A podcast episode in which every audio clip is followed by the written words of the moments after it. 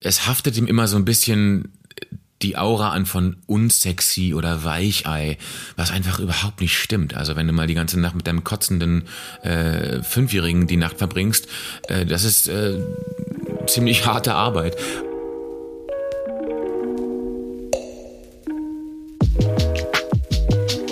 Hallo, ihr Herzensmenschen. Herzlich willkommen zu Ein gutes Gespräch, dem Podcast von Ein guter Plan. Ich bin Birte Filmer und spreche heute mit Schauspieler und Satiriker Florian Hacke über Väterrollen im echten Leben, aber auch in seiner Serie Feierabend. Florian hat mir im Nachhinein des Gesprächs noch ein paar kluge Sprachnachrichten geschickt, die ich euch nicht vorenthalten möchte und euch an das Gespräch drangehangen habe. Viel Spaß beim Zuhören, nehmt euch was mit.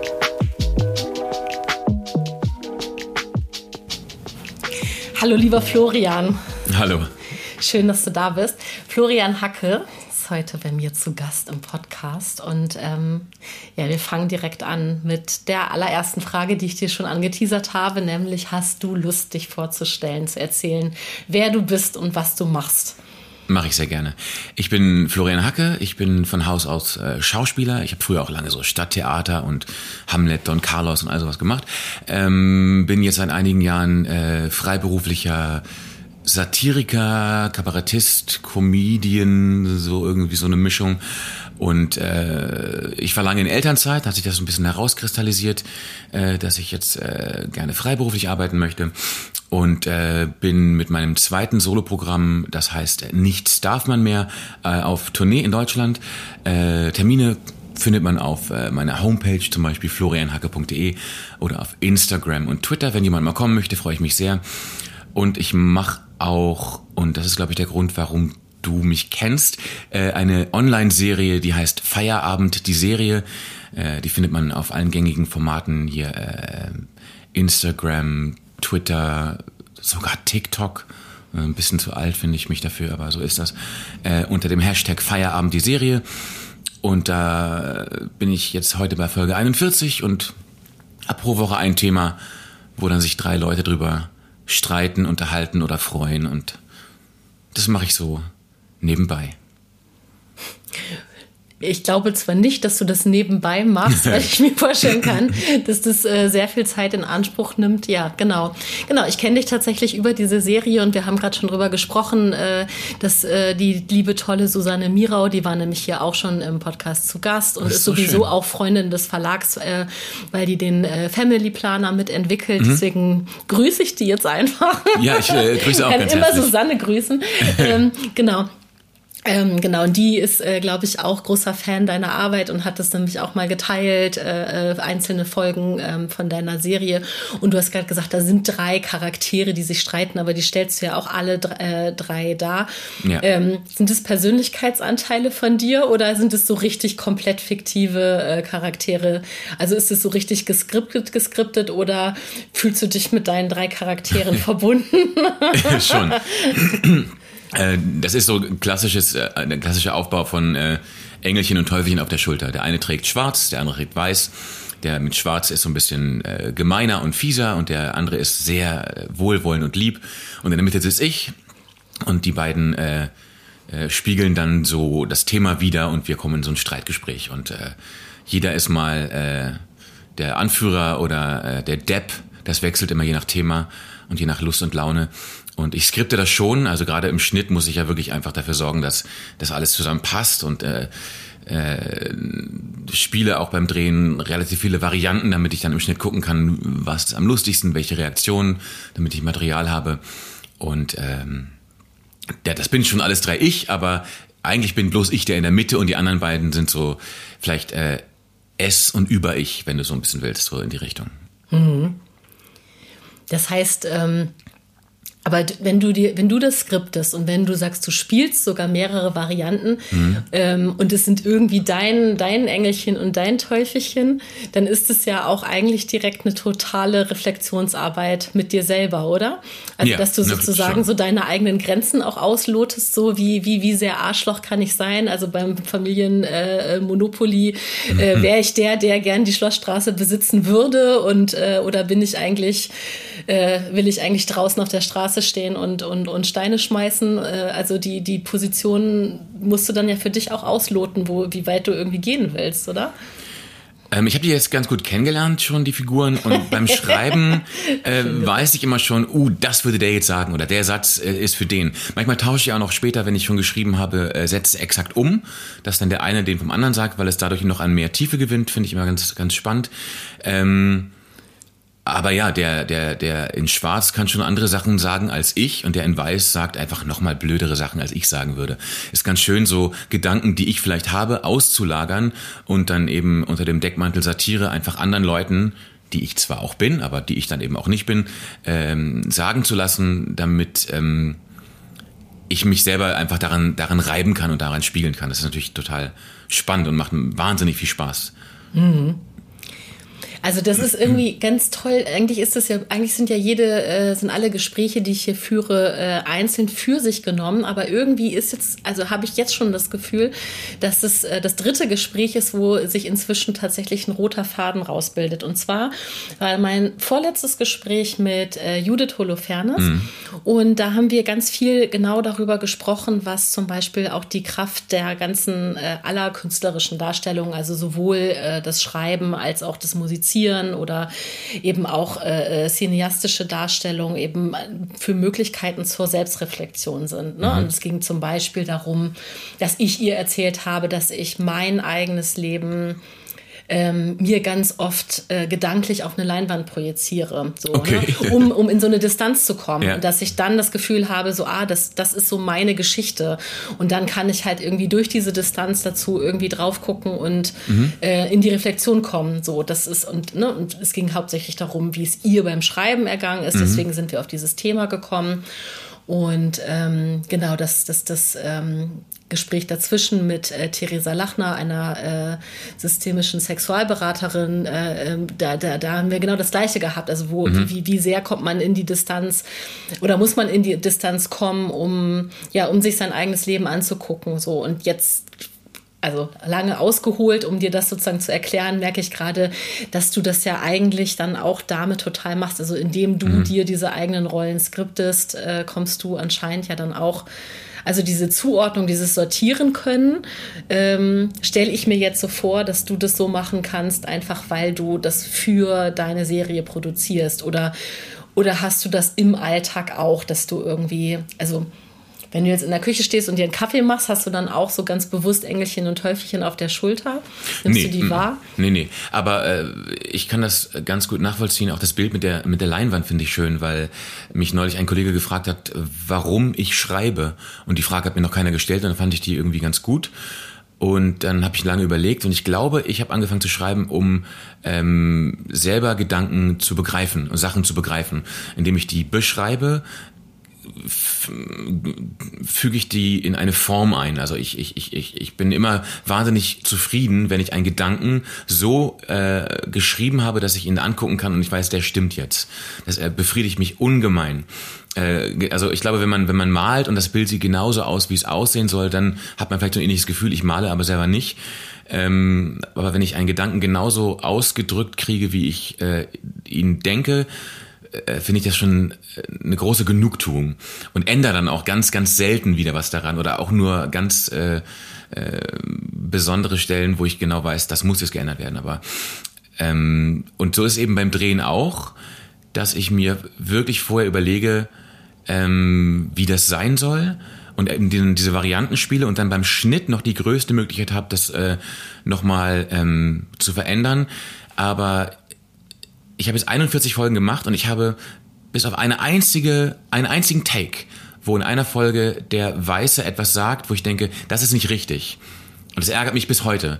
Aber äh, ansonsten bin ich bei allen 41 Folgen immer noch der, der Überzeugung, dass das für den Moment, wo es entstanden ist, für das, was es sein soll, genau richtig ist. Und das finde ich äh, einen totalen Luxus, muss ich sagen. Mhm. Also für die Menschen, die jetzt deine Serie noch nicht kennen und sich die jetzt hoffentlich bald alle anschauen werden, ähm, du behandelst ja ähm, ähm also ein großes Spektrum an Themen mhm. in der Serie, so also viel ausgehend also ich glaube, es geht schon auch oft um, um, um Vaterfiguren, aber mhm. eben auch grundsätzlich einfach gesellschaftliche Themen und also ne, es ja. geht um, um ja es geht um politische Sachen. Es gibt also du behandelst äh, den Kapitalismus als solchen, du behandelst äh, äh, Links-Rechts-Positionen, wenn man noch klassisch so so denkt. Mhm. Ähm, Jetzt frage ich mich, du sagst einmal hat der Weiße was Falsches sozusagen in Anführungszeichen mhm. gesagt. Äh, war das inhaltlich falsch? Also hast du dich über die Aussage geärgert oder über die Formulierung? Ähm, über die, über die, über das Spiel eigentlich. Der Satz an sich ist, ist äh, banal, aber ähm, ich bin ja wirklich äh, einer Ostschule in Rostock klassisch ausgebildet und ähm, uns wurde beigebracht, dass natürlich, und das, das teile ich auch total und ich bin ganz überzeugt, und wenn ich unterrichte, dann sage ich das meinen Studenten und Studentinnen auch, dass auf der Bühne kein Atemzug, keine Silbe aus Versehen passieren darf. Alles muss äh, einen, einen, einen Zweck haben, einen Sinn haben, eine, eine Form haben und, und gefüllt sein von einem Gedanken oder einer Absicht oder einer Haltung, einem Vorgang. Und ähm, das habe ich in dem einen Satz einfach nicht geschafft. Früher am Theater wusste ich immer, ich kann auf die Bühne gehen zur Premiere, wenn ich den ganzen Don Carlos gefüllt habe. Ich weiß bei jeder Silbe, warum ich das sage, wem ich es sage, von wo es kommt, wohin es soll. Und dann kann ich es mir auch merken. Wird ja auch gefragt, ah, wie kannst du den ganzen Text merken? Und ich merke mir keinen Text, ich merke mir den Inhalt. Ne? Also wenn ich, wenn ich irgendwie auf der Bühne stehe und ich will von einer Figur was erreichen, dann ist es nicht der Text, den ich mir merken muss, sondern das, der Gedanke, was ich von der will. Und was ich will, dass die jetzt tut oder nicht tut. Ähm, und genauso ist es eben äh, bei der Serie auch, den Anspruch habe ich ja auch, dass einfach äh, 90 Sekunden bis 100 Sekunden sind die Folgen lang, äh, dass es zu jeder Zeit zumindest für mich klar ist, warum die das sagen. Und in dem einen Satz habe ich das nicht gemacht. Und äh, der ist leer. Da ist das Licht aus. Und das ist, äh, das fällt keinem auf, glaube ich. Es ist nicht mega schlimm, aber es ist auch einfach nicht gut. Und das ärgert mich bis heute. Okay, ich höre so einen leichten Perfektionsanspruch raus. Schon, ja? Ja, ja, ja klar. Naja, weißt du, wenn ich das irgendwie veröffentliche unter meinem Namen und mit meinem Gesicht, dann will ich irgendwie auch gerade stehen dafür. Also angefangen hat das, zum, mein allererstes Video habe ich veröffentlicht im, glaube ich, April 2001. Äh, du erinnerst dich bestimmt, da kam diese Aktion Alles dicht machen raus von diesen ganzen vielen ja. Schauspielern, Schauspielerinnen mhm. und, und, und ähm, Menschen. Ähm, das habe ich an einem Donnerstagabend gesehen, zufällig auf Instagram und fand das sofort ganz schwierig und habe noch in der Nacht eine Parodie geschrieben und habe gedacht, ich will die gerne ähm, drehen und veröffentlichen als, als Antwort quasi. Und habe mir aber gedacht, ich bin ja auch Schauspieler, ich bin nicht berühmt, ich spiele nicht im Tatort mit, so. Aber wenn ich jetzt unter meinem Namen diesen Leuten vor die Tür pinkel, dann will ich gerne, dass es Hand und Fuß hat, weil ich äh, denke dann, vielleicht stoße ich Leuten, einigen Leuten vor den Kopf oder die finden mich dann blöd oder so. Und dann habe ich das nachts noch äh, Stefan Niggemeier ähm, geschickt auf Twitter, den ich nicht kannte. Äh, er hatte zu diesem Alles dicht machen zuerst was gepostet, habe ich dann ihm geschrieben, du sag mal, ähm, kannst du das mal gegenlesen bitte? Wir kennen uns überhaupt nicht, aber ich habe niemanden sonst. Äh, macht das Sinn? Hat er geantwortet, mach ich. Und dann hat er es gelesen, meinte, mach's genau so. Dann dachte ich so, okay, dann habe ich es über Nacht gedreht. Das Drehen hat zehn Minuten gedauert. Dann habe ich es geschnitten und dann am nächsten Tag ist das äh, viral gegangen und hat bis heute, glaube ich, eine Million Klicks und das wurde am Abend im Deutschlandfunk gespielt und ich war da mit in der Zeitung. Es wurde riesengroß und wir waren mit den Kindern im, im Schrebergarten und mein Handy ist heiß geglüht und es war total überfordernd. Aber ich kann heute, glaube ich, äh, fast zwei Jahre später das Video gucken und obwohl die Zeit eine andere ist und sich gesellschaftlich viel getan hat und äh, auch, auch, auch unser Verständnis von Covid und Pandemie ein anderes ist und man Maßnahmen kritisch sehen muss und alles, klar, ähm, kann ich immer noch hinter jedem Satz stehen und sagen, das könnte ich genauso wieder sagen. Und das ist für mich irgendwie die Verantwortung, die ich habe, dass ich denke, ich will nicht irgendwie für Klicks oder weil es jetzt gerade cool ist, irgendwas raushauen und in einem, in einem Jahr hat es keinen Bestand mehr oder ist mir peinlich oder jemand kommt zurecht und sagt, das war der richtige Murks, was du gemacht hast. Also mein Anspruch ist schon, wenn ich mich irgendwie veräußere, Sachen zu finden, die Bestand haben und die Berechtigung haben. Und das braucht halt wirklich ähm, viel Vorbereitung und viel Arbeit. Hm.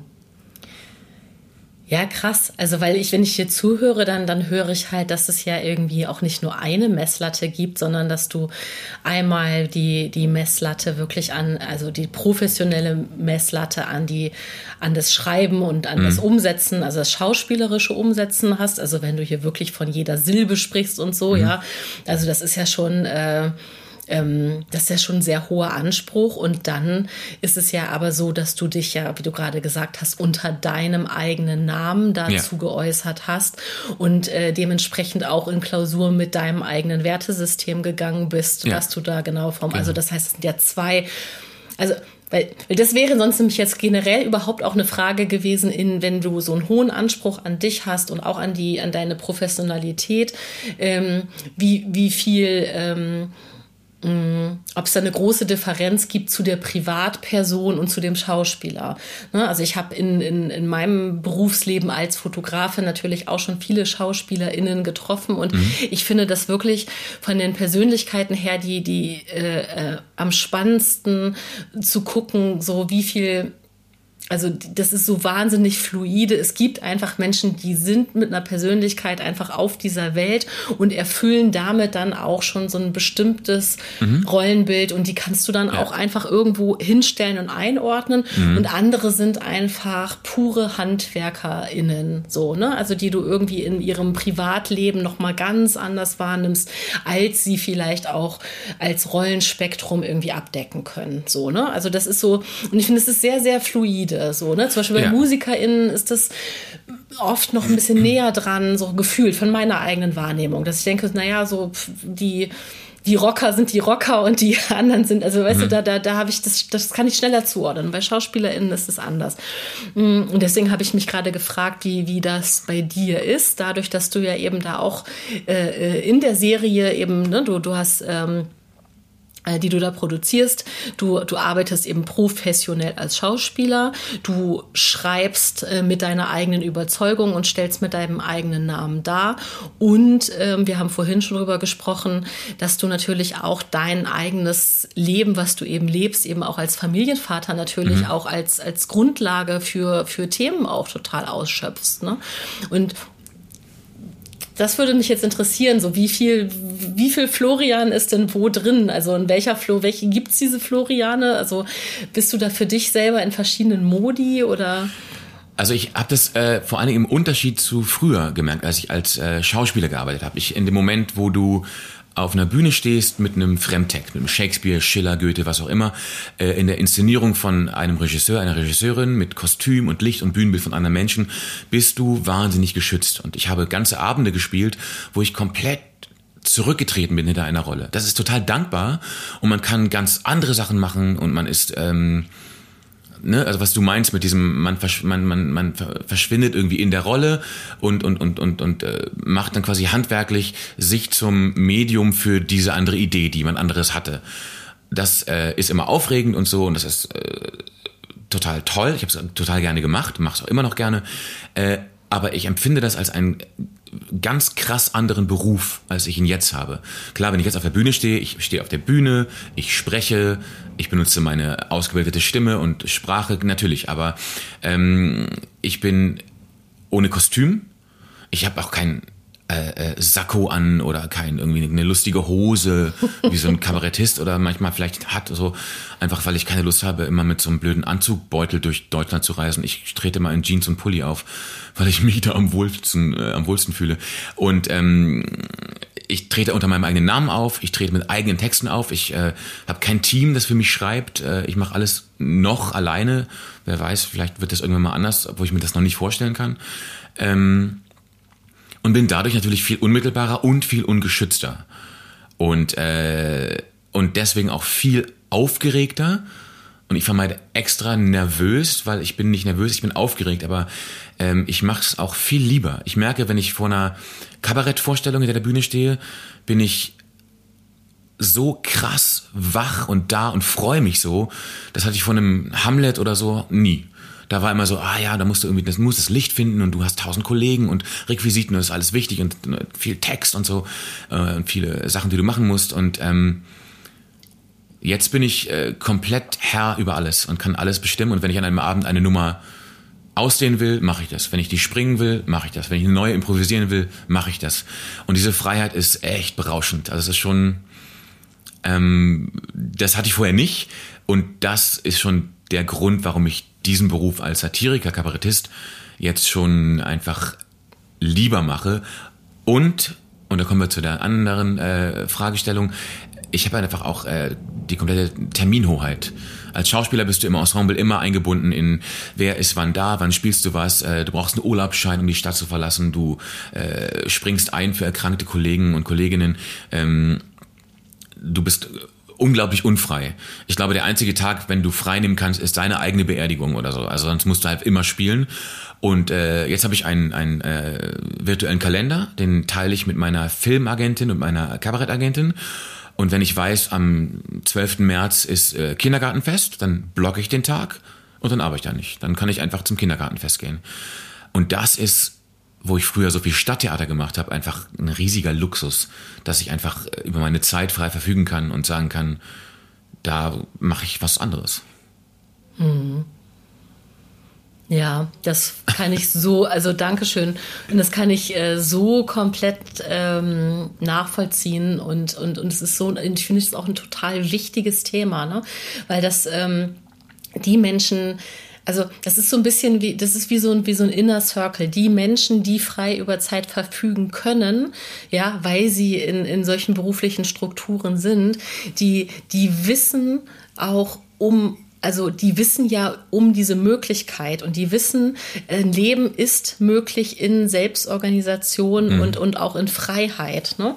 Und die Menschen, die das nicht kennengelernt haben, weil sie wirklich aus der Schulpflichtstruktur in irgendeine Ausbildungs- oder vielleicht, also egal welche Art Uni, Ausbildung, wie auch immer Struktur gekommen sind und dann in eine Art von Festanstellung ähm, und das nicht kennengelernt haben, die wissen ja gar nicht, dass es diese Freiheiten gibt. Mhm. Ne? Und das ist so ein bisschen wie so, ein, wie so eine unsichtbare Mauer irgendwie, über die dann man manchmal so aus Versehen so rüberfällt und denkt, ach, da auf der anderen Seite ist ja auch noch was möglich. Und mhm. das ist, ähm, finde ich, äh, gesamtgesellschaftlich ein super spannendes Thema, ähm, wie wir eigentlich mit Zeit umgehen. Mhm. Das heißt, ich bin jetzt, ich springe jetzt gerade ein bisschen vom Thema, aber weil du, weil, es so, weil du damit so einen super wichtigen Punkt gemacht hast, ne?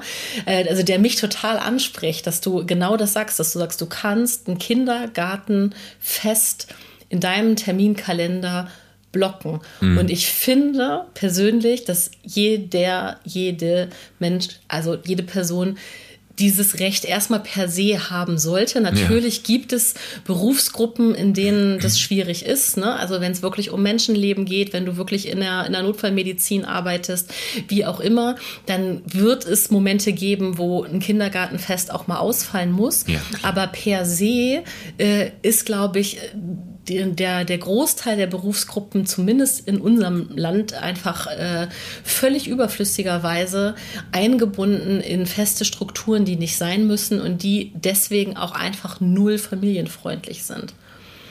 Ähm, ja. Und, und ähm, ich habe ja auch, also ne, als ich mich jetzt vorhin auch noch mal, ich habe vorhin noch mal so ein bisschen geguckt, was, was, ich habe mir deine aktuellste Folge angeguckt, so bevor du gekommen bist und so. Und du hast ja aber auch irgendwie ähm, einen Post oder irgendwie auf Twitter oder so hast du irgendwie geschrieben, so hey, ich habe sonst immer irgendwie Sachen ähm, so unter so einem Vorbehalt abgesagt, wenn ich dadurch zu lange von meiner Familie weg war. Das mache ich jetzt nicht mehr. Ne? Genau. Da das äh, wollte ich wollte ich noch dazu sagen gerade. Das ist, ist mir wirklich auf dem Weg vom Kindergarten nach Hause eingefallen, weil ich gerade für ein äh, dreimonatigen Job im Sommer angefragt wurde, was total toll ist. Als Schauspieler freust du dich immer, wenn jemand an dich denkt und dich haben will. Und ähm, ich habe es auch extra so formuliert, dass das nichts über mein Gegenüber sagt, sondern über mich. Ich hätte wahrscheinlich einfach sagen können, du, das ist mir zu weit und zu lang. Ich möchte das nicht. Aber ich habe mich nicht getraut, das zu sagen, weil ich dachte, erstens fragen die mich dann vielleicht nie wieder, was mir auch schon passiert ist, dass mir ein Regisseur gesagt hat, ja, dann musst du halt zu Hause bleiben, wenn dir die Kinder wichtig sind, frage ich dich halt nicht mehr, wo ich dachte, gut zu wissen, wo du stehst. Also das ist ja dann auch äh, relativ eindeutig, die Positionierung. Aber ähm, ich, ich hätte einfach sagen können, es ist mir zu weit äh, und zu lang. Aber ich habe dann einfach gesagt, du, äh, ich habe da Termine und es geht einfach nicht und so und so. Und habe gedacht, aber ähm, ich glaube, es ist an der Zeit für mich und auch vielleicht, ehrlich gesagt, als Väter gesellschaftlich, ähm, dazu zu stehen, zu sagen, ähm, ich habe da auch Grenzen, weil meine Familie wichtig ist. Also Familie ist wichtig und die braucht Zeit. Und äh, klar, wenn ich einen Job nicht mache, verdiene ich kein Geld, ich treffe da keine Leute, ich knüpfe keine Kontakte. Und äh, das kann ich aber selber abschätzen. Das kann ich selber äh, überlegen, ob ich das möchte oder nicht. Und wenn ich sage, in dem Moment will ich das nicht, dann will ich das nicht. Und dann ist es in Ordnung. Und ich muss aber keine Gründe erfinden, die mir das als Mann oder als Vater äh, erlauben. Und diesen Fehler habe ich bei mir selber entdeckt und dachte, ah, das ist ähm, richtig blöd. Das will ich nicht mehr machen, einfach. Mhm. Genau, und das finde ich einfach einen wahnsinnig guten Punkt, den du da jetzt eben auch gerade angesprochen hast, ne? weil das, ähm, ja, weil, weil, weil, weil also das gehört irgendwie schon auch alles zusammen, ne? dass du eben einmal sagst, na, also als du gerade über die Schauspielerei gesprochen hast und gesagt hast, na ja, man ist da irgendwie, wenn, wenn, wenn du jetzt äh, äh, ein Stück von Shakespeare spielst, dann bist du einfach in einer vorgeskripteten Rolle mhm. und kannst dich dahinter, also kannst dich nicht dahinter verstecken, sondern du bist ja voll das geht konzentriert. Schon. Man aber kann ja, sich schon verstecken so. da drin, das geht. Ja, so, genau. Und, und, und irgendwie zu sich selber zu stehen oder für sich selber einzustehen und zu sagen, so, ich habe jetzt eine eigene Position und, und übernehme damit auch Verantwortung, ist mhm. eben dann was ganz anderes. Ne? Und wenn du sagst, naja, ich also das, das, das tust du ja mit dieser, wenn du, also mit dieser Terminkommunikation tust du ja genau das. So, du könntest dich halt irgendwie dahinter verstecken, zu genau. sagen, ich habe jetzt, äh, es passt mir halt aus den und den Gründen nicht. Oder du kannst sagen, nein, ich bin Vater von zwei Kindern und die möchte ich sehen und ich möchte nicht drei Monate weg sein. Genau. Und dass du das tust, machst du eben tatsächlich nicht nur für dich. Und das ist ja auch der Unterschied jetzt in deiner Arbeit, dass du, wenn du auf einer Bühne stehst mhm. und eben ähm, ja wirklich auch, ähm, das wollte ich dich gleich noch fragen, was der Unterschied eigentlich zwischen Comedian und Satiriker ist, ob du mir den erklären magst. Ja, aber auf jeden Fall äh, ist es ein politisches Programm. So, und damit positionierst du dich und damit tust du ja automatisch auch etwas für andere, weil du einfach eine Position einnimmst und eine Meinung äußerst, die du vertrittst. Und und mhm. äh, dich damit angreifbar machst, aber eben auch äh, andere Menschen äh, stärkst, die vielleicht diese Stimme gar nicht irgendwo so öffentlich irgendwie erheben können. Ich merke das an, an dem Feedback, die gerade so ähm, Folgen äh, kriegen, die sich mit Elternzeit für Väter oder, oder Vaterschaft oder, oder sowas beschäftigen, dass es da wirklich viele Leute gibt, ähm, Männer und Frauen, die, wenn sie dann die Gedanken auf so zwei Minuten konzentriert sehen, sich wiederfinden und sagen, ja, das kenne ich und das ist bei uns genauso und das ist schwierig. Und ähm, ich finde es immer ganz schön, dass ich dann mit meinem äh, Kampf nicht alleine bin oder mit den mit den Schwierigkeiten, die ich habe. Ich habe auch darüber ähm, dass ich in Elternzeit war, ganz viele tolle Menschen, Männer und Frauen, Mütter und Väter kennengelernt, äh, mit denen ich mir Austausch bin. Ich bin jetzt am äh, 1. März in Bonn beim Equal Care Day eingeladen und habe da Almut Schnering und äh, Sascha Verlan kennengelernt und Joe Lücke. Das sind wahnsinnig schlaue, tolle, herzliche Menschen. Ähm, denen ihr übrigens alle auf hier äh, Twitter und Instagram und so folgen müsst. Äh, das lohnt sich äh, ganz ungemein. Ähm, die äh, meine Inhalte kennen und ich kenne deren Inhalte. Und äh, wir haben auch schon zusammen gearbeitet und das befruchtet sich so gegenseitig. Und es ist total toll, dass man irgendwann merkt, es gibt mehrere Menschen, die diese Probleme haben und sehen und ändern wollen. Und ich bin, ohne jemals Aktivist werden zu wollen, so ein bisschen über die Jahre zum Aktivisten geworden für äh, Elternzeit für Väter und äh, Equal Care, ähm, weil ich persönlich glaube, dass Equal Care die Keimzelle ist für alles, was dann daraus später erwächst. Equal Pay, äh, hier äh, äh Gender, äh, Gender Pay Gap, Gender Pension Gap und, äh, und so. Und wenn du dir als Paar, äh, wenn du ein Paar bist, äh, die, die, die Familienarbeit aufteilst, dass das, ähm, wenn du es gut machst und gut äh, kommunizierst, für alle nur Vorteile bringt. Es gibt keine Nachteile. Gut, du musst vielleicht als Mann öfter mal die Geschirrspülmaschine einräumen, aber das ist kein echter Nachteil. Das kann man schon mal machen.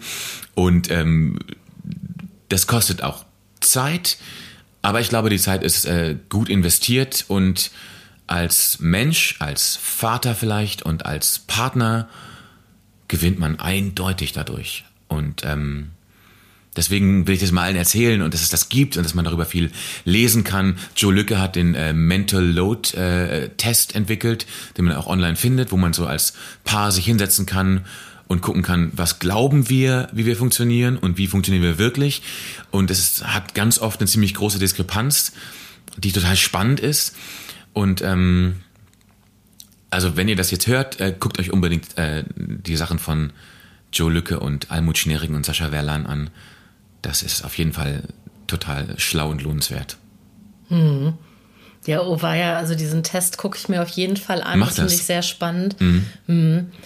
Was, was, also ich, ich bin tatsächlich da äh, total privilegiert, weil ich ähm, erstens mit tollen Vorbildern aufgewachsen bin. Also äh, meine Eltern haben ähm, für, für ihre Zeit und ihre Verhältnisse unheimlich gleichberechtigt äh, ähm, sich ja sowohl um ähm, mich und meinen Bruder gekümmert, als eben auch äh, beide Geld verdient oder eben Hausarbeit. Und also eigentlich ist es so der Running Gag auch überhaupt, dass mein Vater immer sehr gerne am Bügelbrett äh, stand und steht immer und äh, wahrscheinlich immer noch Geschirrhandtücher bügelt. Also das ist so ein bisschen sein Ding. Ähm, ich glaube, der hört den Podcast nicht. Ähm, und äh, genau, ist ja auch nichts Schlimmes. Mm, Und dass es für mich sozusagen auch eine totale Selbstverständlichkeit dann war und, und, und, und mein Partner, ähm, als wir Eltern geworden sind, äh, eben, äh, wir sind kamen beide aus der Freiberuflichkeit und Ja. es war total klar, dass sich äh, Dinge ähm, nur gerecht aufteilen lassen im Sinne von auch wirklich äh, ja, Zuständigkeiten finden. Ne? Also das ist jetzt gar nicht so, man muss jetzt nicht sagen, du machst 50 Prozent die Wäsche und ich mache 50 Prozent die Wäsche, sondern einfach generell Zuständigkeiten finden und dass das dabei aber auch gut geklappt hat irgendwie. Also das, ne, Toll. so würde ich jetzt mal so behaupten.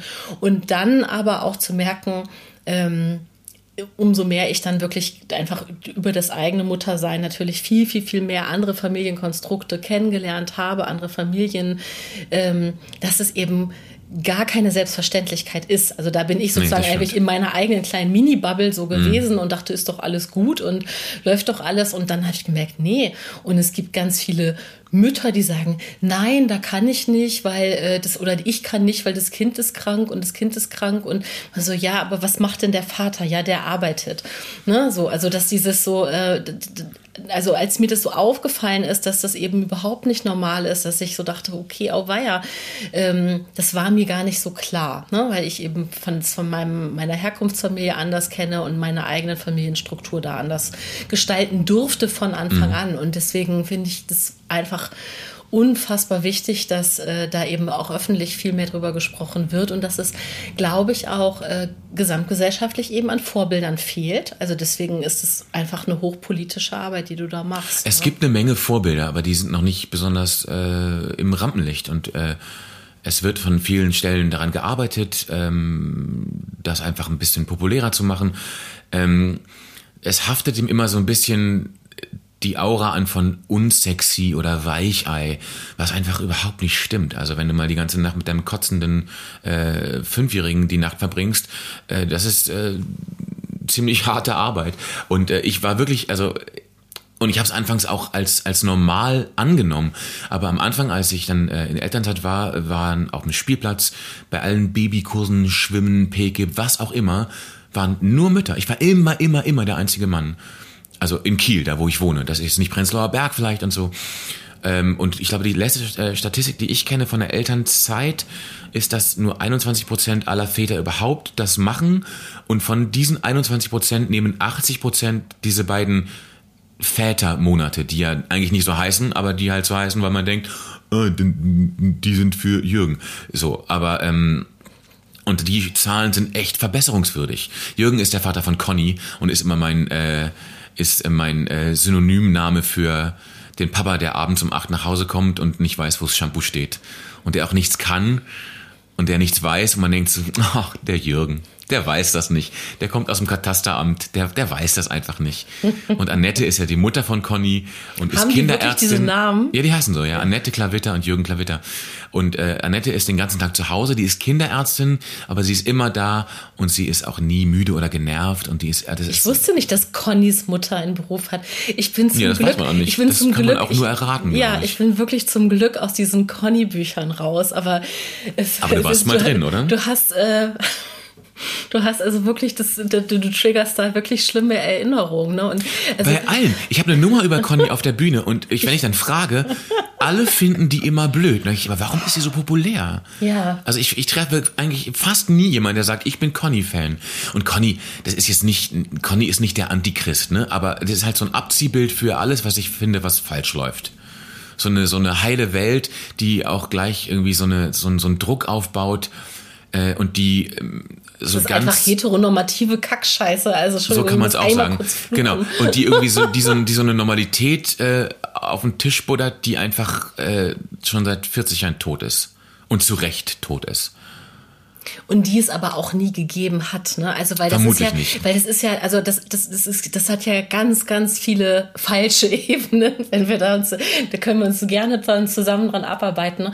weil mhm. das, das, was da als Bild gezeichnet wird, das hat ja so auch nie funktioniert. Ne? Also das ist irgendwie Nein. was, wenn ich, wenn ich mit mit den äh, unterschiedlichsten äh, GesprächspartnerInnen hier schon eben über Familienkonstrukte gesprochen habe und ich hatte ja wirklich auch wirklich tolle fachliche Expertinnen hier wie ähm, äh, Theresa Bücker, ne? Mhm. Und, und, und also wirklich die, die, wirklich sich auch wissenschaftlich mit ja. ganz vielen Sachen auseinandersetzen. Und es ist eben einfach so, dass es ein Idealbild ist, was es nie gab. Diese Kleinfamilie mhm.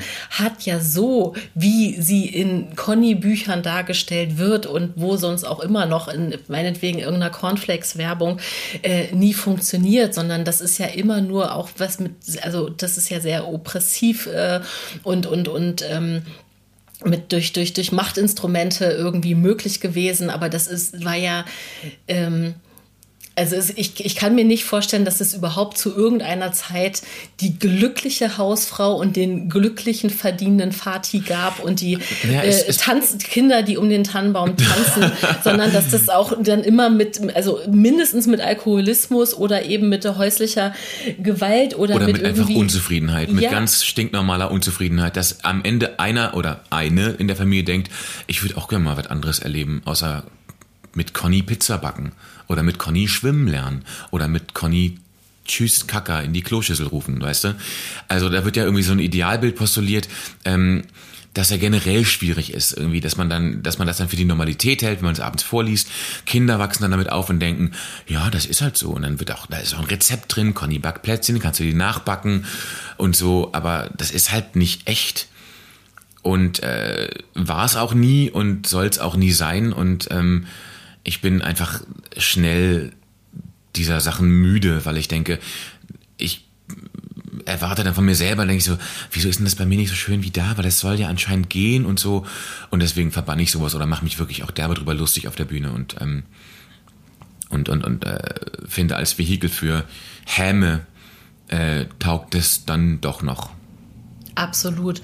Und es geht eben nicht nur um die Rollenverteilung, ne, und dass man irgendwie sagt, naja, hier der, der Jürgen, der dann abends um acht nach Hause kommt und wie hieß sie, was hast du, wie hast du? Annette. Annette, mhm. ähm, die anscheinend dann irgendwie in, in, einem zweiten Leben irgendwo ihren Beruf ausübt. Meine Theorie ist, sie hat äh, Maskenatteste gefälscht und ihre Zulassung verloren, deswegen ist sie jetzt zu Hause. Ja. Okay, also irgendwas Kriminelles ist dann doch dahinter. Ähm, was da zum Beispiel auch total fehlt, sind ja irgendwie Gefühle, ne, die irgendwie stattfinden, wie ähm, auch Traurigkeit, auch bei den Hat Eltern. Hat sie schon, aber nee, die Eltern haben das nicht. Ja, die Eltern ja, haben das nicht, ja, genau. Nee, genau. Die Eltern also, sind aber nicht frustriert und die sind nee, auch nicht genau. genervt genau. oder so. Die streiten dann nicht. Und, und wenn ne? du die Hörspiele kennst, die sind richtig schlimm. Nein, also ich kenne die, die Kollegen nicht, die das sprechen, oder die Kolleginnen, aber die reden also die reden alle so ganz so betulich. Heute ist mir was richtig Schlimmes passiert. Da habe ich mich nämlich im Kindergarten mit Julia gestritten. Aber dann haben wir uns wieder vertragen. Und das hat so eine ganz schlimme 50er Jahre Piefigkeit, die mir wirklich die Fußnägel hochrollt, weil äh, da unter dem Deckmantel von wir erleben auch mal negative Sachen dir so vorgelebt wird, wie du dann mit umzugehen hast. Und das ist total einfach realitätsfremd. Mhm. Und mich macht das ganz wütend einfach. Ja, genau, aber da sind halt keine überforderten Eltern, da sind Nein. nicht irgendwie, also, ne, oder die Eltern sind nicht auch mal selber irgendwie krank und schaffen Es gibt einfach, eine Stelle, da ja. glaube ich, äh, wirft Conny, oder Conny geht nachts heimlich an die Backschublade oder irgendwas crazy Verrücktes, ne? Und dann sagt äh, Annette mit so einer Stimme so, ach, ach Conny, das hättest du wirklich nicht machen sollen. Und denke ich schon, das ist das Maximum an Stress, das Annette Klavitter hat. Und das ist nicht real. Weil ähm, wenn man früher so gelesen hat von, von, von Eltern, die ihre Babys schütteln, die ihre Kinder schlagen, da wussten wir alle, das machen wir nie, das ist schlecht und das ist auch schlecht und das ist auch schlimm. Was man aber nicht lernt in der Vorbereitung aufs Kinderkriegen, ist, dass die Momente, wo du das machen willst, kommen. Es kommen auf jeden Fall, wenn du Kinder hast, die Momente, wo du dein Kind an die Wand klatschen willst. Dann bist du müde, du bist fertig, dein Kind ist unglaublich drüber und du kannst nicht anders. Und du willst deinem Kind einfach eine scheuern. Wenn du Glück hast und gut aufgewachsen bist und äh, die Möglichkeit hattest, das zu lernen, machst du es nicht. Dann hast du andere Mechanismen, damit umzugehen und du schlägst dein Kind nicht, du schüttelst dein Baby nicht. Aber das ist ein anderer Vorgang, als sich zu erträumen. Das kommt nie so weit. Und das ist halt gefährlich, weil dann überrascht es dich kalt. Absolut. Also danke dafür, weil das äh, ist einfach ein super, super, super wichtiger Punkt. Ähm, den, also genau das meinte ich einfach damit, die Emotionen, die Emotionalität, die, die Intensität an Emotionen im Familienleben, egal welches Familienkonstrukt, ja. wie auch immer, wird ja einfach da in, in solchen Art von Kinderbüchern, das ist ja nicht nur Conny, ja, sondern äh, äh, auch in den meisten, in der, also ne, Mainstream-Kinderbuchliteratur wird es einfach nicht abgebildet und wir wir äh, haben ja gerade auch festgestellt, sind ja ein ähnlicher Jahrgang auch, ne, mhm. äh, sind ja so auch nicht aufgewachsen. Also das ist ja überhaupt auch sehr neu, äh, dass da überhaupt glücklicherweise wirklich auch drüber gesprochen wird, dass wir uns austauschen dürfen über, äh, ja, überlastet sein, überfordert sein, mhm. äh, eben auch Konflikte äh, äh, zwischen Eltern, auch verschiedene Erziehungskonzepte zu haben, äh, da auch dran zu scheitern, auch, ne? also an, an, an Ansprüchen, die wir haben. Aber das ne? ist immer noch schwer. Ich erinnere mich ganz genau an äh, meine PKIP-Gruppe. Da war meine Tochter, glaube ich, so ein halbes Jahr und wir trafen uns einmal die Woche in so einem Gemeindezentrum und es war 40 Grad geheizt und die Kinder krabbelten nackt irgendwie und äh, pinkelten auf die Gummimatten. Und wir saßen alle drumrum, äh, glaube ich, sechs Mütter und ich. Und es war total nett. Äh, aber die ersten vier, fünf Treffen haben wir uns alle einfach automatisch erzählt, wie schön das ist. Und wir sind auch alle gar nicht müde. Und das klappt auch mit dem Füttern. Und ist alles total aufregend und schön und so. Bis irgendwann eine Mutter äh, beim sechsten Treffen sagte, Leute, ganz ehrlich, ich bin am Ende. Ich finde es so anstrengend. Ich weiß nicht mehr, ich, ich halte es kaum noch aus. Und auf einmal fiel bei allen die Maske und alle sagten so, oh Gott, zum Glück, dass du das sagst, weil ich bin auch manchmal so müde. Und wie machst du das denn? Und ich kann nicht mehr. Und Mensch und dann schon wieder krank. Und dann musst du nachts mit dem Nasensauger ans Kinn. Und dann hast du keinen Schlaf. Und dann schreit es. Und so. Und dann, dann auf einmal fingen alle an, ganz ehrlich zu sein und sich äh, so zu zeigen, wie es ihnen wirklich ging.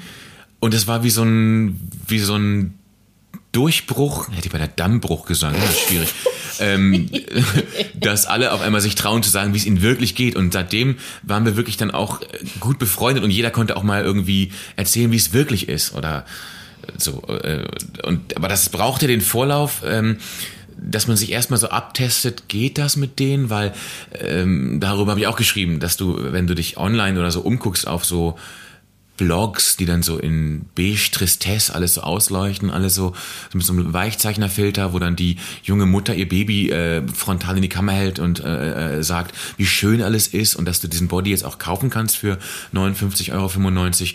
Äh, das ist ja nicht die Realität, weil ähm, in der Realität ist halt dann schon Kacke und Pipi und Kotze und Tränen und Müdigkeit dabei. Ja, und der emotionale Dammriss in der Peke-Gruppe. Ja.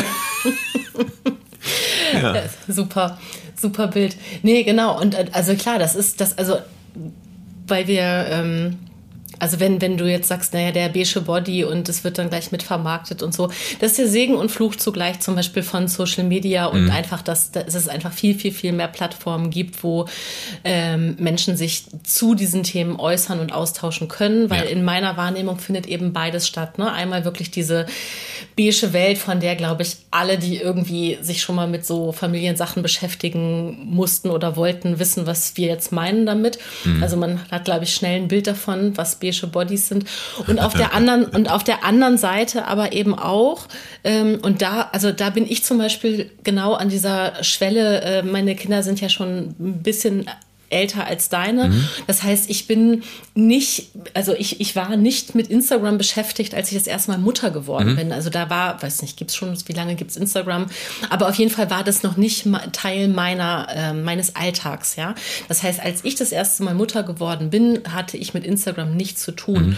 Und weil wir vorhin zum Beispiel Susanne Mira auch ähm, erwähnt haben, also die macht äh, aus meiner Perspektive einfach so eine unfassbar wichtige Arbeit eben auch zu ähm, ganz vielen Familienthemen und, und, und, und auch ganz aufrichtig. Und die, als ich mich mit ihrer Arbeit beschäftigt habe und sie eben ähm, ja auch angefangen hat zu erklären, was, was irgendwie bedürfnisorientierte äh, Erziehung ist, da habe ich mich auch am Anfang total getriggert gefühlt, mhm. weil ich äh, mich, weil ich mir so einen komischen eigenen Anspruch da irgendwie als Maßstab gesetzt habe und das gar nicht hätte erfüllen können. Ja. Und dann dachte ich, oh Gott, was will die denn von mir, bis ich gemerkt habe, nein, die erklärt mir, dass bedürfnisorientiertes Familienleben eben auch heißt, die eigenen Bedürfnisse zu kennen und sich auch einzugestehen, dass die eben auch überhaupt nicht äh, ähm, erfüllt sind. Also ja.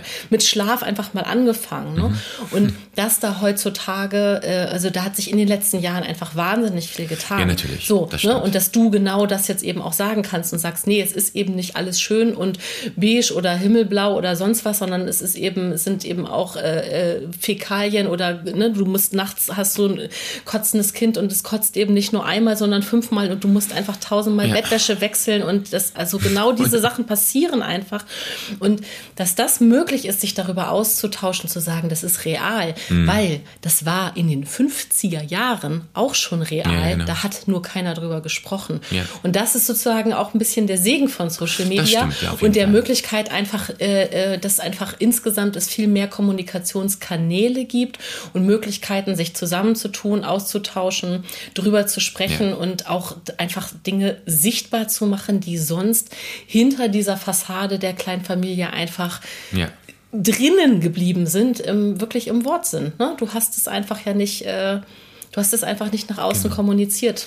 und davon profitiere ich ja auch. Also wenn jetzt Leute meine Serie gucken oder wenn ich dann in Austausch komme mit eben mit Susanne Mirau oder Leute, Leute kennenlerne darüber, ähm, mit denen ich vorher nicht in Kontakt gekommen wäre. Oder dass wir jetzt hier sitzen, ne? das liegt streng genommen an Instagram eigentlich. Ja, total. Genau. Und es ist eben schön, dass wir auch drüber sprechen können und dass das einfach, also dass, dass einfach vielleicht jetzt auch wieder Menschen zuhören und denken, ja, ah ja, genau, danke, danke für diese Beschreibung von diesen Nächten, wo man einfach so, also wo man auch ja manchmal nicht weiß, wie es geht. Also das ist ja auch, also das ist mhm. ein Riesenthema für mich gewesen, immer noch gewesen ist total falsch. Es ist nach wie vor ist sich irgendwie äh, schuldig fühlen, weil ich äh, Dinge nicht weiß, wie sie, wie ich sie zu machen habe. Ich denke, ja, woher ja. soll ich das denn jetzt wissen?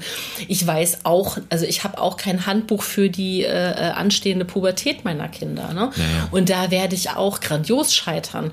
Und darüber zu sprechen mhm. und auch zu sagen, boah, also, ne, dass ich dir jetzt sagen kann, Florian, ganz ehrlich, ich habe in diesen fast zwölf Jahren Mutterschaft echt schon viel Mist gebaut. Okay. Ich glaube, ich habe schon richtig viel Sachen verkackt. Ja. Ne? Und, und das sagen zu können, ohne irgendwie das Gefühl zu haben, ich bin per se als Mensch gescheitert. Sondern Aber weißt sagen, du, wenn du mir das sagen kannst ja. in einem Podcast, dann ja. ist die Chance ja groß, dass deine Kinder das auch schon mitbekommen haben und dass die dich als Menschen kennengelernt haben, der Fehler macht. Und ähm, dass man sich bei seinen Kindern entschuldigt, wenn man Scheiß macht, ist ja auch noch nicht allzu alt so als Konzept. Ne? Das also, ich kann mich, ich will jetzt nicht Unrecht tun, aber dass, dass dass meine Eltern als Kind zu mir gesagt haben, du, das haben wir gerade richtig verbockt, das tut mir leid. Erinnere ich jetzt nicht als erstes so, aber das war vielleicht auch nicht die Zeit. Ich bin ja auch jetzt nicht mehr jung, so. Aber ähm, wir versuchen das unseren Kindern, einfach weil meine Frau und ich das beide nicht wussten als Kinder, ähm, beizubringen, ähm, dass wir auch fehlbar sind und falsche Entscheidungen treffen und, und, und, und, und uns irren oder manchmal auch aus dem Grund schimpfen und dann war das gar nicht richtig oder ähm, und dass wir dann eben den Kindern sagen, das tut mir leid, äh, ich habe das falsch gemacht und unseren Kindern gleichzeitig beizubringen, dass wir sie lieb haben, egal ob sie was gut machen oder schlecht machen. Und ich glaube, ich habe das meinen Kindern schon ein paar Mal zu oft gesagt, weil ab und zu sage ich das, und sagen die, oh Mann, Papa, das wissen wir schon. Wo ich denke, weißt du was, lieber einmal zu oft als einmal zu wenig, ähm, damit dieses Gefühl, ich habe was falsch gemacht und jetzt bin ich nicht mehr liebenswert, was ich ganz gut kenne aus meinem Leben, ähm, damit es nicht so eine Chance kriegt bei denen, weil das ist einfach nicht besonders hilfreich, finde ich. Mhm. Schön, dass du das sagst. Ähm, das macht wieder so einen kleinen Bogen zu dem Beginn unseres Gesprächs, wo ich das Gefühl hatte, boah, du hast aber einen ganz schön hohen Anspruch an deine Perfektion und dass du jetzt in deiner ja. Elternrolle äh, ja, eher über Fehlbarkeit sprichst. aber gleichzeitig ist, bin ich mir der, der, des Dilemmas bewusst, dass ich jetzt hier von Kiel nach Berlin gefahren bin, den ganzen Nachmittag. Ne? Ich war vorhin schön essen und so und jetzt sitze ich auf einer Couch mit einem Kaffee und rede über Equal Care und währenddessen ist zu Hause meine Frau und meine Schwiegermutter und schmeißen den Laden. Das ist ja schon auch ein bisschen absurd. Ne? In dem Moment, wo ich irgendwie mich dann irgendwie als Aktivist betätige für äh, Familienarbeit, äh, führe ich die halt nicht aus. Des, dessen bin ich mir bewusst und das geht auch nicht anders. Und Equal Care, das weiß ich, heißt auch nicht, Papa macht alles so. 50-50 heißt auch, ich habe 50 für mich so. Aber mir ist das schon bewusst, dass in dem Moment, wo ich dann äh, zum Equal Care Day fahre oder auf der Bühne stehe und darüber spreche, dass ich dann eben zu Hause fehle. Und äh, mein Sohn ist jetzt äh, viereinhalb, der hat zu mir gesagt, Papa, ich möchte später kein Schauspieler werden. Habe ich gesagt, finde ich erstmal gut. Ähm, warum? Hat er gesagt, ich möchte nicht so viel weg sein wie du. Hm. Dachte ich, das finde ich total schön, dass er das sagt, total traurig und ähm, ich versuche nie öfter als äh, zwei bis maximal drei Tage die Woche weg zu sein, was aber viel ist. Dazu kommt aber, dass ich natürlich im Sommer fast durchgängig da bin, weil ich eben lange Engagements nicht annehme und im Sommer ist keine Kabarettsaison. Also ich arbeite im Winter immer ein bisschen mehr und im Sommer dann weniger. Aber ich bin dann halt schon auch weg und überlasse die Arbeit dann meiner Frau und meiner Schwiegermutter. Mhm. Naja, ausgleichenderweise sitze ich ja dafür hier und dafür ist der Vater der Kinder. Ach, du meinst so karmatechnisch insgesamt? äh, okay. Wenn er überhaupt schon bei den Kindern ist, weil die äh, sind heute auch zum Teil sich selbst überlassen äh, und weil Schulstreik ist, äh, was ja, ja auch, äh, also berechtigterweise äh, mhm. haben die LehrerInnen in Berlin genug Gründe zu streiken. Aber ja, das ist eben Fall. auch die, die, das gehört auch dazu zu erzählen. Also, ne, die, meine Kinder verbringen heute ein paar Stunden ähm, ohne elterliche Aufsicht. Äh, sie werden es überleben, ja, aber das nehme ich das auch. nicht toll sogar, ne? Also finden sie bestimmt super, aber ich will nur auch ganz, also ich finde es gerade eine gute Gelegenheit, das jetzt eben auch zu erzählen, weil es genau den heutigen Tag abbildet. Mhm. Du bist nicht bei deiner Familie in Kiel mhm. und ich bin nicht bei meinen Kindern zu Hause, ja. weil wir beide darüber sprechen. So, und das heißt eben genau das, also Sichtbarkeit zu schaffen für Equal Care und für Elternthemen generell, ähm, heißt eben auch immer überhaupt die Ressourcen äh, zu haben, darüber sprechen zu können. Das hast du ja gerade total schön mhm. auf den Punkt gebracht. Was lustigerweise wieder einen Bogen zurückschlägt zu ähm, vorhin, wo wir über die Arbeit sprachen und auf der Bühne und wie das ist und so, ähm, dass dadurch, dass ich weiß, dass wenn ich abends irgendwo auf der Bühne stehe, dass immer jemand bei den Kindern ist, dass da, da wird äh, gekocht, gemacht, getan, vorgelesen, Schwiegermutter, meine Frau und ich weiß, äh, das Herzstück unserer äh, Familie ist der Familienkalender, wo immer jemand eintragen muss, wer ist wann wo, Zahnarzt, äh, Sport, Fußball, äh, Auftritt, Unterrichtsvorbereitung, ne, ne, ne. Ähm, und wenn du dann Fehler machst, dann stürzt das ein. Wenn ich was nicht eintrage und ich bin dann weg, dann kollabiert das sofort. Ne? Ist dann richtig blöd. Passiert manchmal, wir versuchen das einfach nicht zu machen, aber ähm, manchmal machen wir Fehler und dann ist das sofort prekär. Aber ähm, dadurch, dass ich dann weiß, dass die Vorbereitung und die Arbeit währenddessen so groß ist, damit ich abends zwei Stunden auf der Bühne stehen kann, ist diese Zeit für mich so krass wertvoll, dass ich abends auf der Bühne weniger nervös bin, weil ich denke, das ist meine Zeit.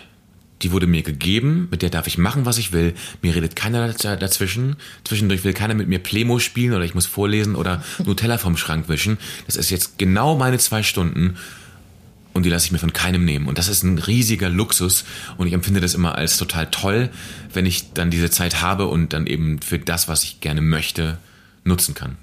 Mhm. Damit hast du ja gerade hier einfach die äh, absolut goldene Achtsamkeitsregel hier äh, vorbildlich praktiziert, nämlich eben auch Dankbarkeit zu formulieren. Ja. Ne? Das ist was total Schönes. Und das ist auch was Wertvolles für, für einen selber. Also das ähm, äh, merke ich kann, also das kann ich für mich selber auch total gut wirklich dankbar sein, dass ich also einen Beruf ausüben darf oder verschiedene Sachen äh, äh beruflich ausüben darf, die, die mich erfüllen und mhm. dass ich, dass das ein Geschenk ist, dass ich damit eben sogar auch noch äh, Geld verdienen darf, ja. ist natürlich also wundervoll. Und ähm, ja, dass du diese Zeit, die du auf der Bühne hast, aber eben, dass du da keinen, äh, dass du da nicht als Hamlet stehst, sondern dass du äh, diese Zeit aber auch noch mit politischen Inhalten füllst, das äh, gibt dir doch karmatechnisch schon wieder alles zurück auch, Ach, oder? Karma. Ich weiß nicht, ob ich an Karma glaube. Ich glaube an Carmex. genau, an Carmex glaube ich ähm, immer vor Auftritten.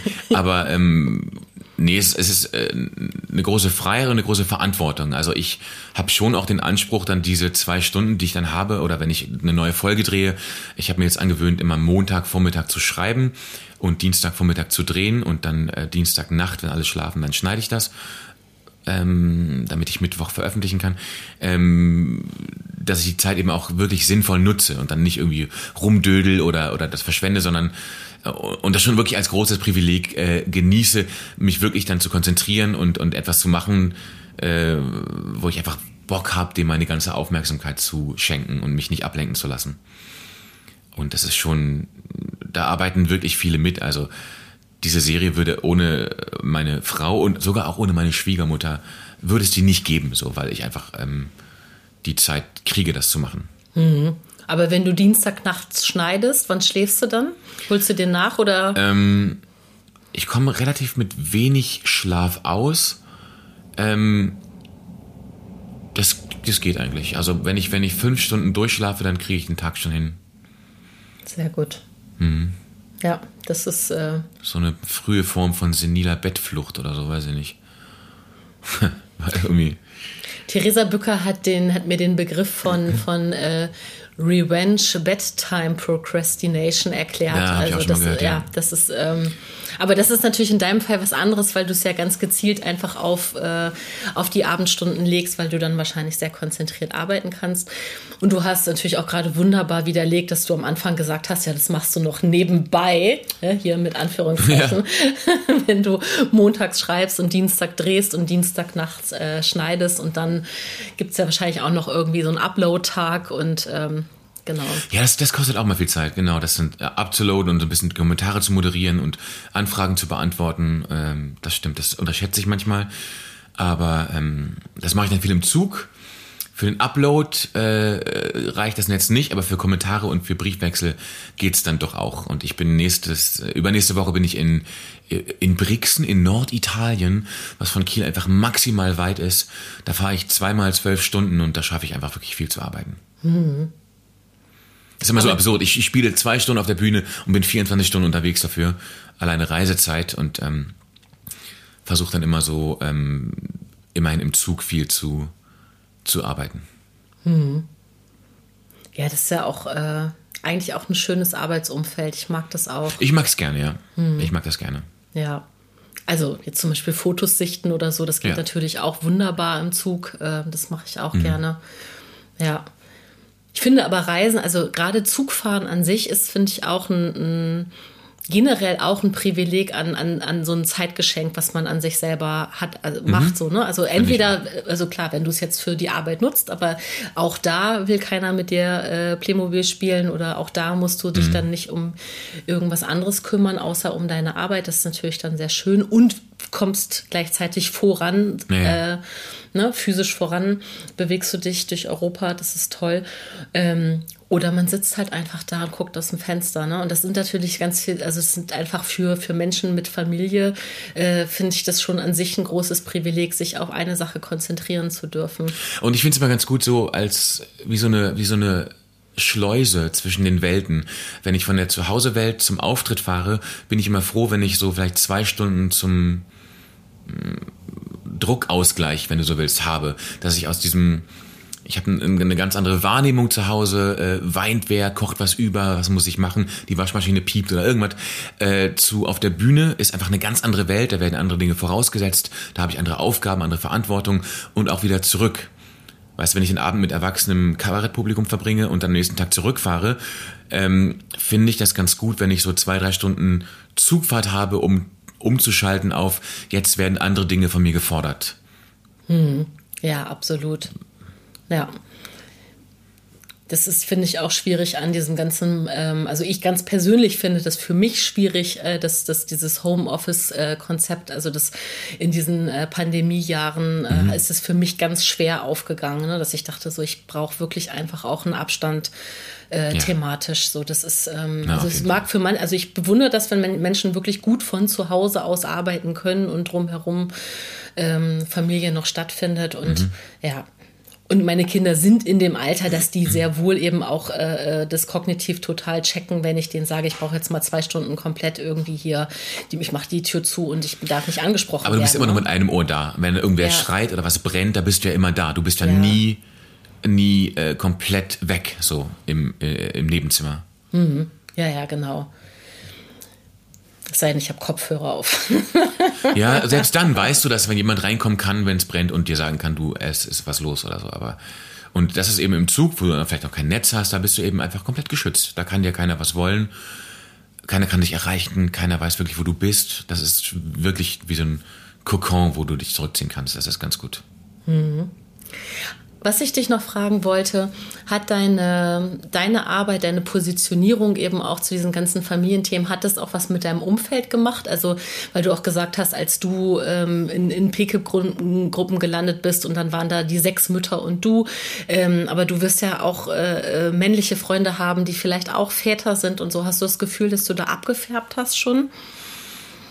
Mmh also das würde ich mir jetzt gar nicht anziehen wollen. Ich, ich habe ein paar äh, Freunde und Kumpel, die jetzt auch in Elternzeit sind, aber ich glaube, das hätten die auch einfach so gemacht.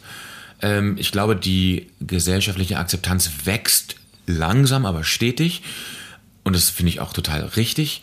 Ähm, und wenn man will und die Augen offen hat, sieht man auch Artikel und Postings und Filme und, und lauter äh, Dinge zu dem Thema. Ähm, ich versuche auch das Angebot ein bisschen zu vergrößern mit dem, was ich mache. Ähm, und keine Ahnung, ob ich jetzt jemandem Mut gemacht habe oder jemanden darauf hingewiesen habe, dass das geht. Ich treffe immer noch Leute, die sagen, das geht bei uns nicht, wo ich immer denke, Mm, der, der Satz stimmt ja so nicht, weil rein rechtlich geht das und wenn du da auch irgendwie sagst, finanziell geht das nicht, dann sage ich ja, du musst da jetzt nicht ein Jahr lang gar nichts machen. Du kannst irgendwie Elterngeld ist auch Geld und man kann auch, wenn man irgendwie, keine Ahnung, eine Rate für ein Haus zu bezahlen hat, kann man die auch mal für vier bis sechs Monate aussetzen. Es ist alles möglich, wenn man das will. Und ähm, also es ist noch ein, ein weiter Weg zu gehen, aber er passiert. Ich möchte das Thema irgendwie gerne ähm, mit Humor beleuchten und aus dieser aus, aus dieser äh, linksgrün versifften Gutmensch äh, Weichei-Bubble rausholen, wo es nicht hingehört, finde ich. Weil, ähm, weil das ein universelles Thema ist, das einfach Familie im Kern betrifft. Ähm, und diese, diese, diese Geschlechterrollen aus den 50ern einfach überholt sind. Und ähm, ich zum Beispiel in Vorbereitung auf meinen allerersten Abend, der hieß äh, Hasenkind, du stinkst. Es gibt doch diese, diese Bücher, Hasenkind muss baden gehen, Hasenkind hat Schnupfen, Hasenkind möchte ein Ei pellen oder irgendwas. Diese Kinderbücher, wo du dann so mitpusten kannst, sind ganz süß.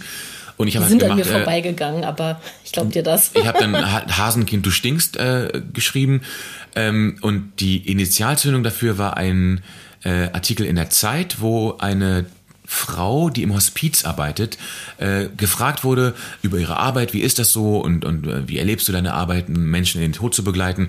Und äh, eine Frage war eben auch, ähm, was sind so typische letzte Sätze, die dann Sterbende sagen. Und da hat sie gesagt, das hat mich nachhaltig beeindruckt, äh, so gut wie alle Männer, die bei ihr sterben, sagen als letzten Satz auf dem Sterbebett, ich wünschte, ich hätte mehr Zeit mit Familie und Freunden verbracht.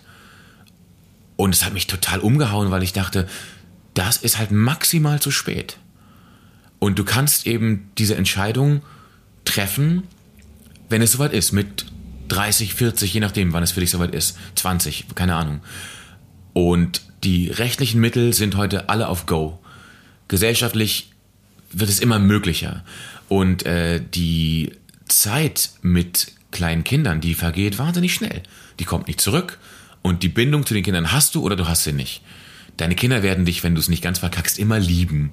Du wirst immer deren Papa sein. Aber wenn du mit denen eine Verbindung haben willst und mit denen Erinnerungen haben willst und, und, und äh, Geschichten erlebt haben willst, dann brauchst du kein teures Auto oder einen geilen Urlaub. Du brauchst bloß Zeit. Du musst nur einfach Zeit haben, um da zu sein. Mehr brauchst du nicht.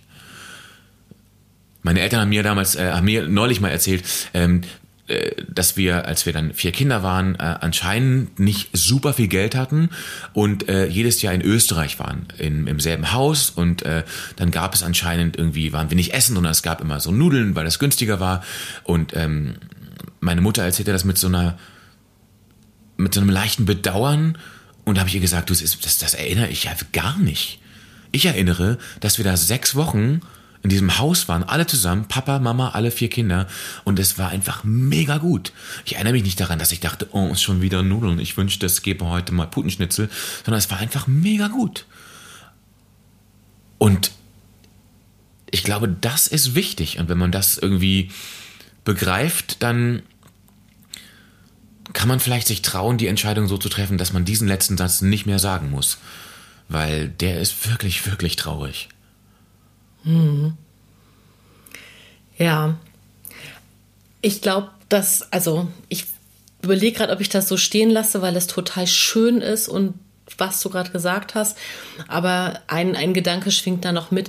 Ich glaube, es ist schon aus einer anderen Perspektive wichtig äh, für familiäre Konstrukte das Thema Finanzen mitzudenken, aber nicht aus Klar. der Perspektive, aus der du es gerade be beleuchtest, nämlich aus dieser klassischen ähm, männlichen Alleinverdiener oder Familienernährer-Perspektive. Mhm. Und das ist, also ich glaube, das, das muss man einfach ein bisschen auseinander differenzieren, dass wenn erstmal per se die Grundbedürfnisse von ein Dach über dem Kopf und Geld für Nudeln mhm.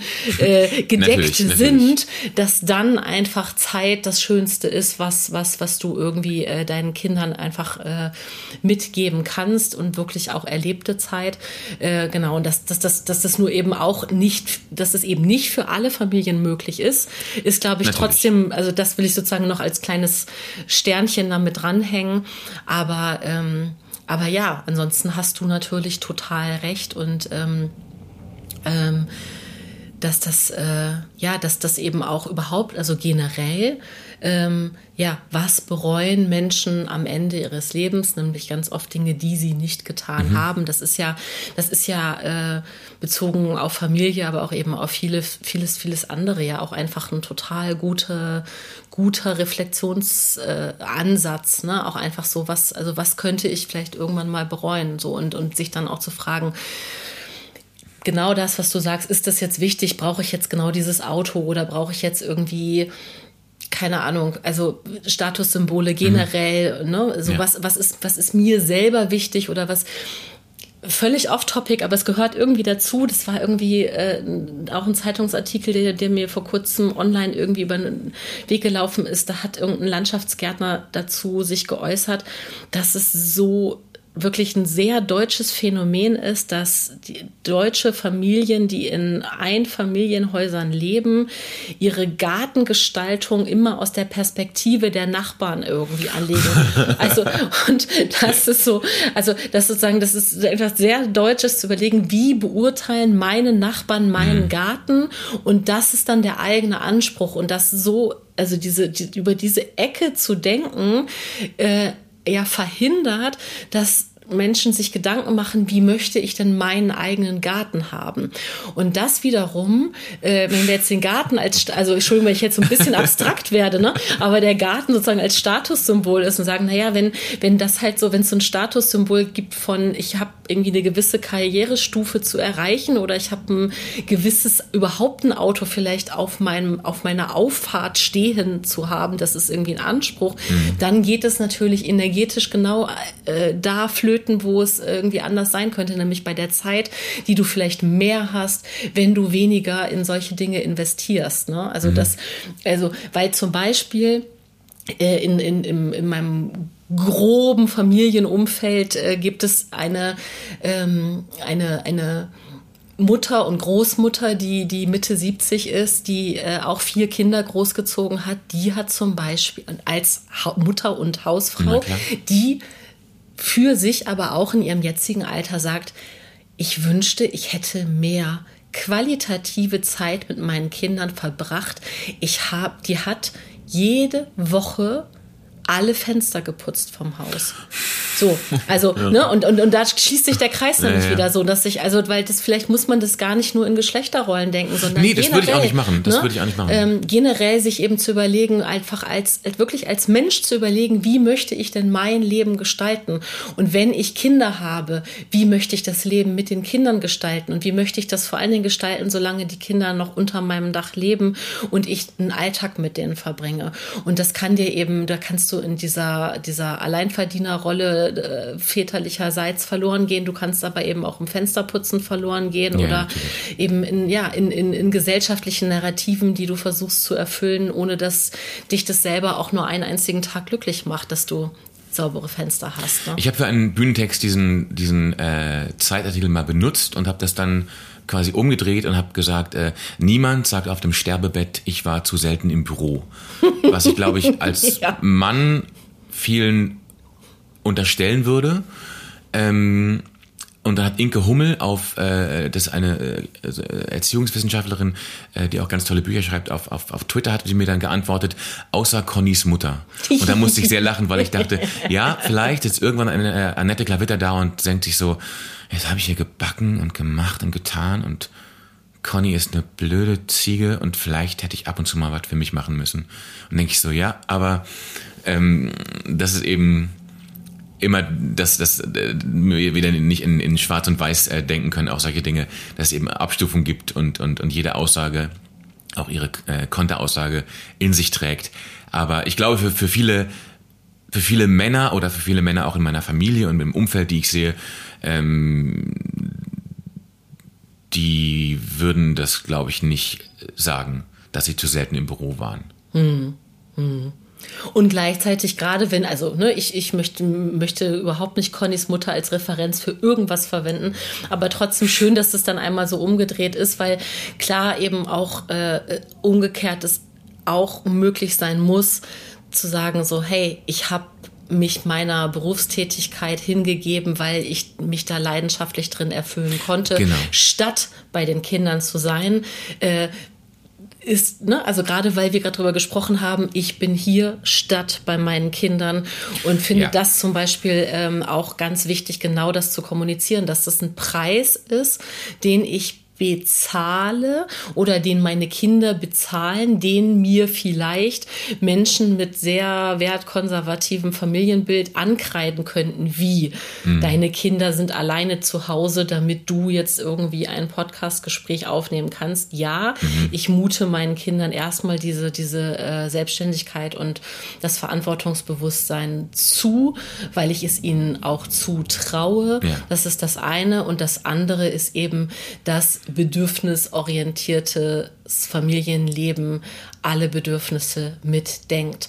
Ja. Und ähm, dass eben das Büro, in dem wir jetzt sind, von ein guter Plan, äh, in dem wir aufnehmen, dass das eben jetzt gerade in diesem Moment ein schöner Ort ist, an dem ich gerne bin, mhm. weil es schön ist, mit dir dieses Gespräch darüber zu führen, äh, ja, wie viel Familie, wie viel Berufsleben, wie viel sinnvolle Inhalte wollen wir in unserem Leben und was wollen wir nicht und was brauchen wir nicht und wie wollen wir dann am Sterbebett sortieren und sagen, Na, wir haben ein Leben gehabt. Und ich, ja, ja, genau. Ich merke das auch ganz gut, so wenn ich, wenn ich die richtige Balance treffe. Und ich, ich kenne die eigentlich ganz gut zwischen zu Hause sein und weg sein. Also als ich während äh, Corona wirklich äh, anderthalb, äh, anderthalb Jahre nochmal fast komplett zu Hause war, da war ich auch wirklich unglücklich. Mir, hat die Arbeit gefehlt, mir hat der Kontakt zu anderen Menschen gefehlt, äh, auf der Bühne zu stehen hat mir gefehlt, mich mit Inhalten auseinanderzusetzen hat mir gefehlt. Ähm, das war auf jeden Fall zu wenig.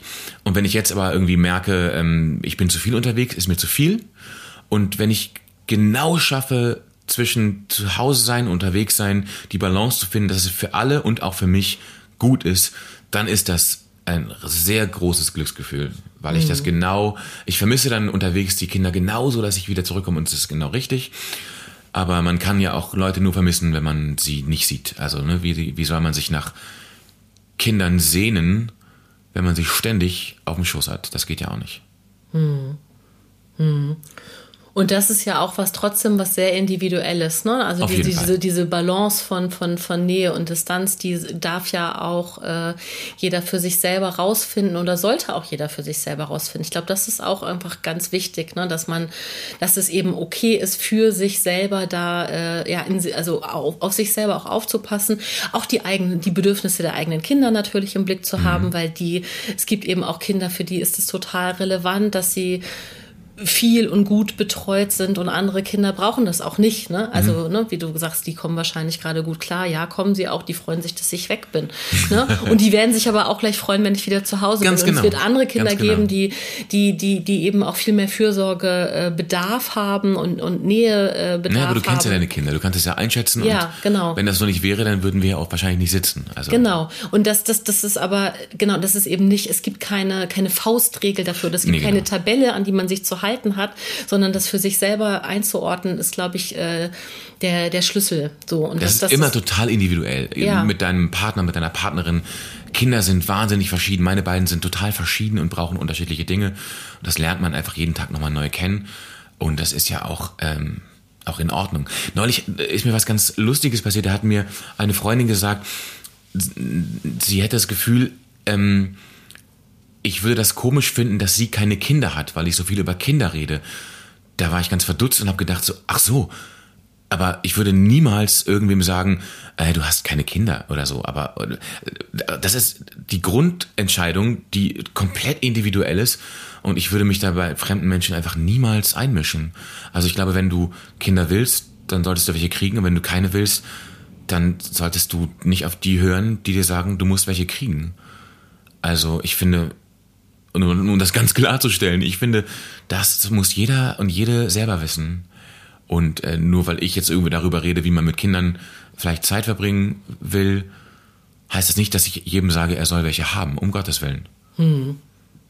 Ja, nee, das sowieso nicht, genau. Aber das, also im Prinzip kann man es ja runterbrechen, eben auch auf die ähm, sich eben nicht an gesellschaftlichen Narrativen äh, ähm, ähm, selber zu, zu messen, sondern mhm. eben nur an den eigenen. So. Und ich glaube, das ist einfach was, was äh, allen Menschen gut tut, auch sein eigen, also überhaupt ein eigenes Wertesystem mal für sich aufzustellen, zu ja. sagen, was ist mir wichtig, ähm, was möchte ich meinen Kindern mitgeben und es darf eben auch was Individuelles sein. Ne? So wie du für dich sagst, ich möchte meinen Kindern vorleben, dass es möglich ist, sich zu entschuldigen, wenn ich einen Fehler gemacht habe. Mhm. Ja, und und es gibt vielleicht auch Eltern, die, die, die das für sich dem, die dem weniger beimessen, aber auf eine andere Art und Weise trotzdem eine andere, äh, auch eine große Fürsorge äh, zum klar, Beispiel leben. So, ne? Also einfach um klar zu haben, das ist also man darf schon für sich, wichtig ist, glaube ich, für sich überhaupt erstmal zu wissen, habe ich ein eigenes Wertesystem mhm. ähm, und woher kommt das? Und das finde ich, um nochmal auf diese Bühnensituation zurückzukommen, immer so spannend, wenn äh, manchmal dann im öffentlichen Diskurs gesagt wird so, ja, aber heute haben ja so viele äh, auf der Bühne so eine Haltung und früher ging es nur um, äh, um Comedy und lustig und heute ist ja alles so und dann wird schnell irgendwie woke äh, irgendwie als Kampfbegriff in die Mitte geschmissen und so. Ähm, und da denke ich mal so, ich gucke lieber Kolleginnen und Kollegen zu, die eine Haltung haben. Gar nicht, weil ich irgendwie dann denke, ich übernehme die oder die ist dann richtig, sondern ich weiß dann, wer die sind und ich kann mein Wertesystem mit denen abgleichen und nach dem Abend habe ich entweder Argumente für oder gegen mein oder deren Wertesystem dazu gewonnen. Und ich kann mich dann verändern oder ich lasse es bleiben. Das ist ja vollkommen individuell. Aber ich habe irgendwie Bock, weil neulich bei einem Wettbewerb meinte eine Jurorin, Florian, du musst aufpassen, dass du nicht zu so moralisch wirst. Habe ich gedacht, so, das ist schon kein Zufall, ne? Das passiert mir nicht aus Versehen. Ich will jetzt nicht äh, irgendwie mit dem Zeigefinger winken und so, Leute, Leute, ihr müsst jetzt mal so und so. Aber das mache ich auch nicht. Das lasse ich mir auch nicht sagen, sondern man erkennt meine Haltung und ich mache mich auch über mich selber lustig und über meine Familie, mein, mein Wertesystem und meine Schwiegermutter. Ähm, aber äh, ich finde das immer gut als, als, als äh, Künstler oder auch als, als Zuschauer zu erkennen, wer der andere oder die andere ist, um dann selber zu bewerten, wie ich das finde. Das ist zwar anstrengender, als einen Abend nur mir auf den Schenkel zu klopfen, aber ich gehe dann irgendwie ein bisschen glücklicher nach Hause und deswegen mache ich auch so eine Art von Kabarett. Und das nur noch, um quasi diese im Raum schwebende, dreuende Frage zu beantworten. Was ist der Unterschied zwischen Comedy und Kabarett und Satire? Ich weiß es auch nicht. Ich glaube, bei Comedy sind die Leute vielleicht ein bisschen jünger und bei Kabarett haben sie teureres Schuhwerk an. Aber das ist auch nur so eine Beobachtung. Ich kann es dir nicht sagen. Schön gesagt, danke. Ähm, und ich habe noch so, so, so äh, ein, im Nachgang noch ein, eine Ergänzung zu äh, Haltung oder Nichthaltung, dass ich äh, nicht jetzt überlege, was, was, war denn was war denn früher so äh, das, was heute Stand-up-Comedy heißt und, und früher weiß ich gar nicht, wie es hieß, aber ich denke jetzt an wirklich Leute wie Heinz Erhardt oder so, ja. Also, das ist hochpolitisch. Äh, ja, genau. Und wenn der aber dann irgendwie sagt, naja, äh, wenn ich äh, traurig bin, trinke ich noch ein Korn und es ist dann klamaukig, dann verkauft er ja aber damit trotzdem auch ein total, also ein gesellschaftliches Bild von mhm. dem, was okay ist und was nicht okay ist. Also das ist eben genau was genau. Es ist politisch. Du, äh, Oder Stand-up-Comedy, das ja klassisch aus den USA kommt, ist auch äh, von Grund auf hochpolitisch und hat immer eine, ja. eine, eine Richtung. Keine Agenda vielleicht in dem Sinne, aber eine Richtung, wo einfach erkennbar ist, gegen wen das geht. Und dann sind wir schnell bei dem, bei der alten Satire-Regel, die ich immer noch äh, eigentlich ehren möchte, äh, nach oben treten und nicht nach unten treten. Wenn du auf der Bühne dich äh, lustig machst, dann über die, die das abkönnen und die, die es verdienen und nicht über Schwächere, auch wenn das oft leicht geht. Aber ja. das finde ich ähm, aber oft die, unnötig. Die, aber die, die das machen, also die nach unten treten und die vielleicht eben ähm, vielleicht sich eher klamaukig verkaufen, aber äh, ne und und und also keine Ahnung. Ich muss jetzt einfach sagen, also absurde Menschen, die absurd erfolgreich sind wie Mario Barth, die haben ja auch eine Haltung, eben aber eine, mit der ich und du wahrscheinlich auch ja, nichts genau. zu tun haben willst, aber das ist dann eben trotzdem auch leider Gottes ja auch eine Haltung, die sie weitergeben und die ja auch, also mit der sie ja eben auch ihr Publikum beeinflussen. Mhm. So, ne? also zu sagen, äh, ähm, ich finde es total absurd zu sagen, pass auf, dass du nicht zu moralisch bist. Also es ist ja immer irgendwo eine Moral oder das ist ja immer irgendwo auch eine Art von, von, von Lebensentwurf, der oder die irgendwie mitgedacht wird in solchen Erzählungen. Zumal der Vorwurf einfach immer äh, unterstellt, unterstellt unterschwellig, dass ich äh, schlecht bin in meinem Beruf, weil äh, ich weiß ganz genau, wenn ich auf der Bühne in Anführungszeichen zu moralisch werde, verliere ich mein Publikum sofort, weil ein, erwachsenes Publikum hat einfach überhaupt keinen Bock, sich abends für 20 Euro belehren zu lassen. Die wollen unterhalten werden und wenn ich es gut mache, kriege ich meine Haltung und das, was ich will, so erzählt, dass es Spaß macht. Und wenn ich es schlecht mache, dann durchschauen die das und sagen, du willst uns gerade was vom Pferd erzählen und uns irgendwie belehren, entweder kommen wir nicht wieder oder wir lachen direkt gar nicht mehr. Und das merkst du ziemlich schnell. Und das ist so unangenehm, dass man das nicht freiwillig macht, glaube ich. Also ich würde jetzt eh sagen, dass beides zusammen sehr gut Hand in Hand geht. Also ich bin jetzt lange nicht mehr irgendwo äh, in, in, in Bühnenveranstaltungen, in politischen Bühnenveranstaltungen gewesen. Aber wenn ich jetzt zum Beispiel darüber nachdenke, was ich mir irgendwie, keine Ahnung, wie lange ist es her, äh, ein Hagen Räther oder so, der mhm. hat es für mich immer perfekt umgesetzt, dass er mir wirklich Sachen um die, also Ohren gepfeffert hat, dass mhm. es mir, dass es nur so geschlackert hat, aber ich habe mich trotzdem dabei unfassbar gut und unterhalten gefühlt. Und weißt du, den habe ich mal privat kennengelernt durch Zufall, weil ich ähm, bitte sag, dass er nett ist. Pass auf, mit äh, unserer gemeinsamen Freundin äh, Ann-Kathrin war ich, lustigerweise, wir sprachen vorher darüber, äh, ich kannte den äh, Tontechniker, der den Abend in Berlin äh, in der UDK aufzeichnete von Hagen Räther. Und dann sagte Anne-Kathrin so, komm doch mal mit ich habe eine Karte über, dachte ich, ich kenne Hagen Räther nicht, ich komme mit, das ist schon Jahre her. Und dann waren wir da und danach waren wir äh, durch Zufall äh, der Tontechniker Ann-Kathrin äh, Hagen Räther, seine Managerin und ich äh, was essen und haben bis morgens um um drei da gesessen und geredet und ich fand ihn auf der Bühne super und privat war der noch viel superer. Der Ach, war total danke. schlau, natürlich. Der war total nett und der war interessiert. Das war überhaupt nicht das Ding irgendwie, ich bin gerade aufgetreten, du bist mein Fan, halte Hof, was es gibt einfach, ne? Sondern der hat gefragt, zugehört, wir haben uns unterhalten, das war wahnsinnig nett.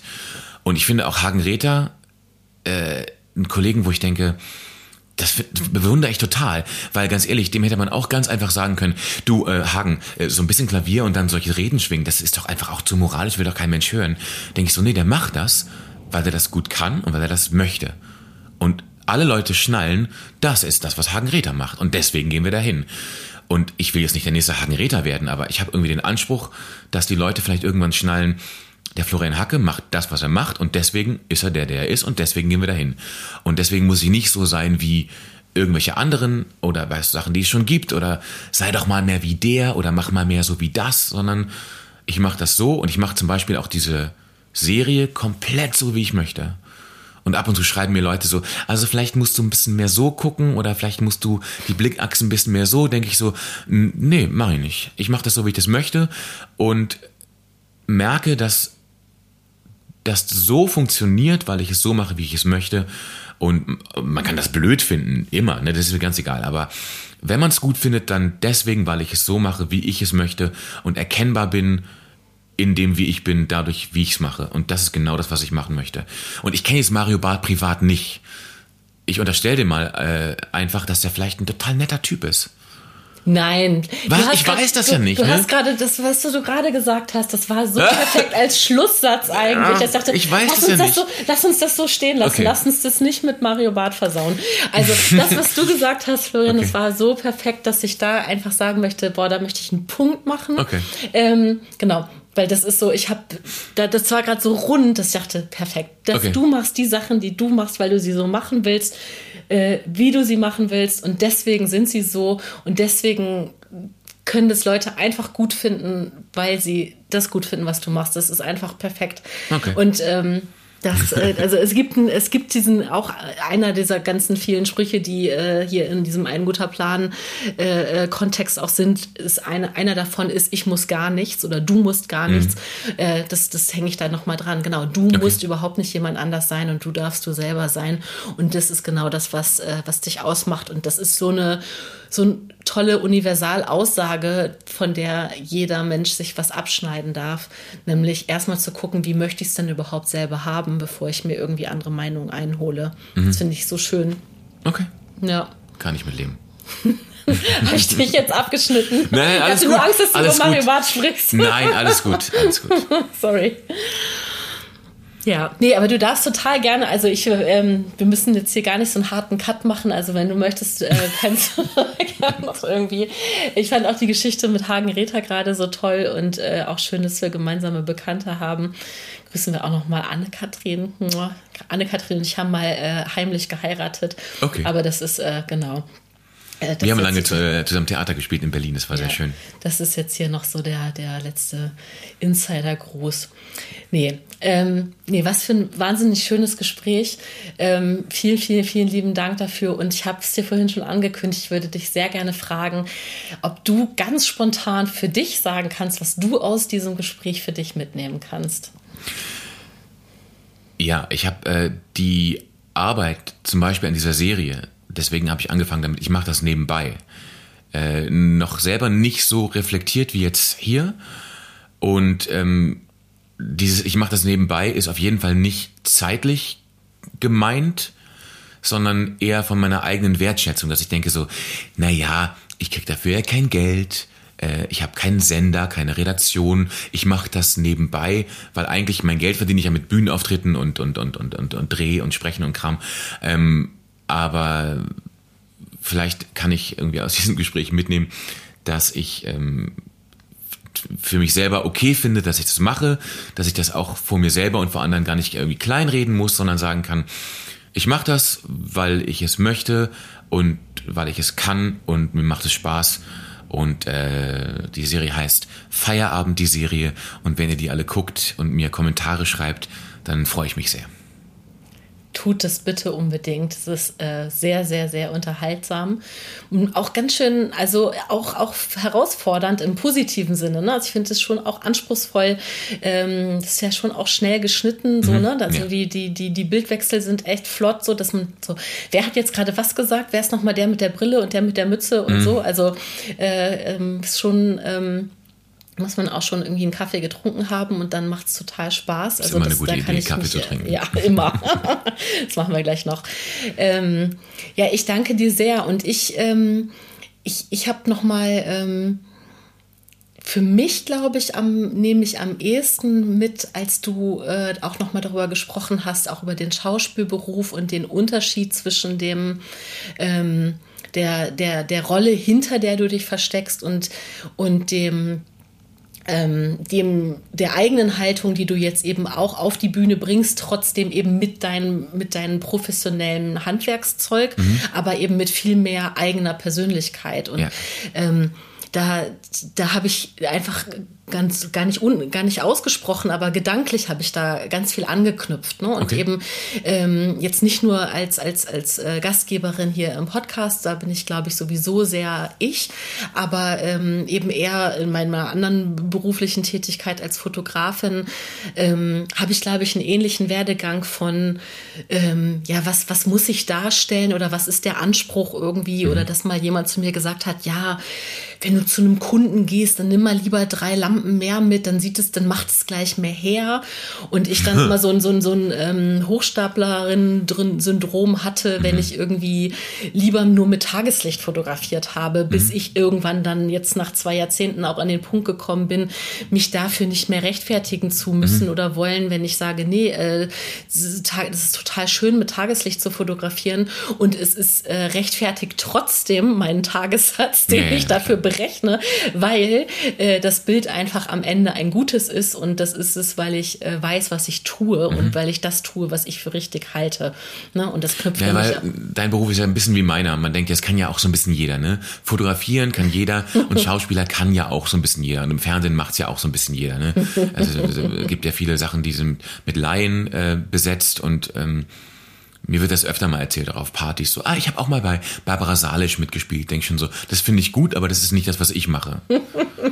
So. Du, also ohne Witz, mir erzählt jeder und jede immer, also nee, jeder, eigentlich kann ich das muss man nicht sagen, mhm, jeder okay. erzählt mir eigentlich, was er auch irgendwie für eine Kamera schon mal hatte und hat mhm. und also das, äh, genau, ja. Ich habe ja auch schon mal das und das und mit der und der das und das fotografiert. Das ist doch schön. Ja, nee, aber das ist, ähm, Du, vielleicht ist es ja auch so. Vielleicht darf ja auch jeder Mensch fotografieren und vielleicht Auf darf ja auch Fall. jeder Mensch schauspielern. Auf jeden und Fall. vielleicht ist das das Schöne, dass wir beide einfach uns trotzdem jetzt ja sagen können, uns gegenseitig und uns vor allen Dingen uns selber sagen können, warum wir das selber gut finden, ähm, was wir machen und warum wir uns selber ein, äh, Professionalitätslevel auch irgendwie zuschreiben können.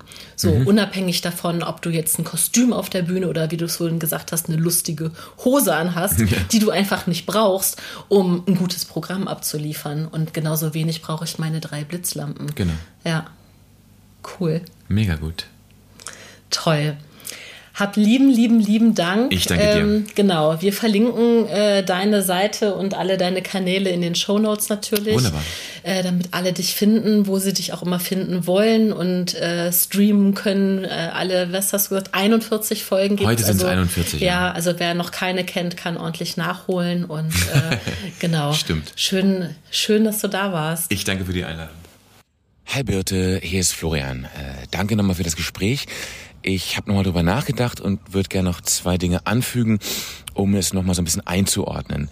Und zwar, ähm, wenn ich gesagt habe, ähm, das Einzige, was man braucht mit einem Kind, ist Zeit, dann gilt das natürlich erst ab dem Moment, wo die Grundbedürfnisse gedeckt sind. Also ne, Wohnen, äh, Essen, Sicherheit, Wärme, Kleidung. Und äh, klar, es gibt Leute, für die ist das nicht der Fall. Ähm, und da kann man nicht einfach sagen, oh, ich bleib zu Hause, wir werden einfach mit Luft und Liebe uns ernähren, das wird wunderschön.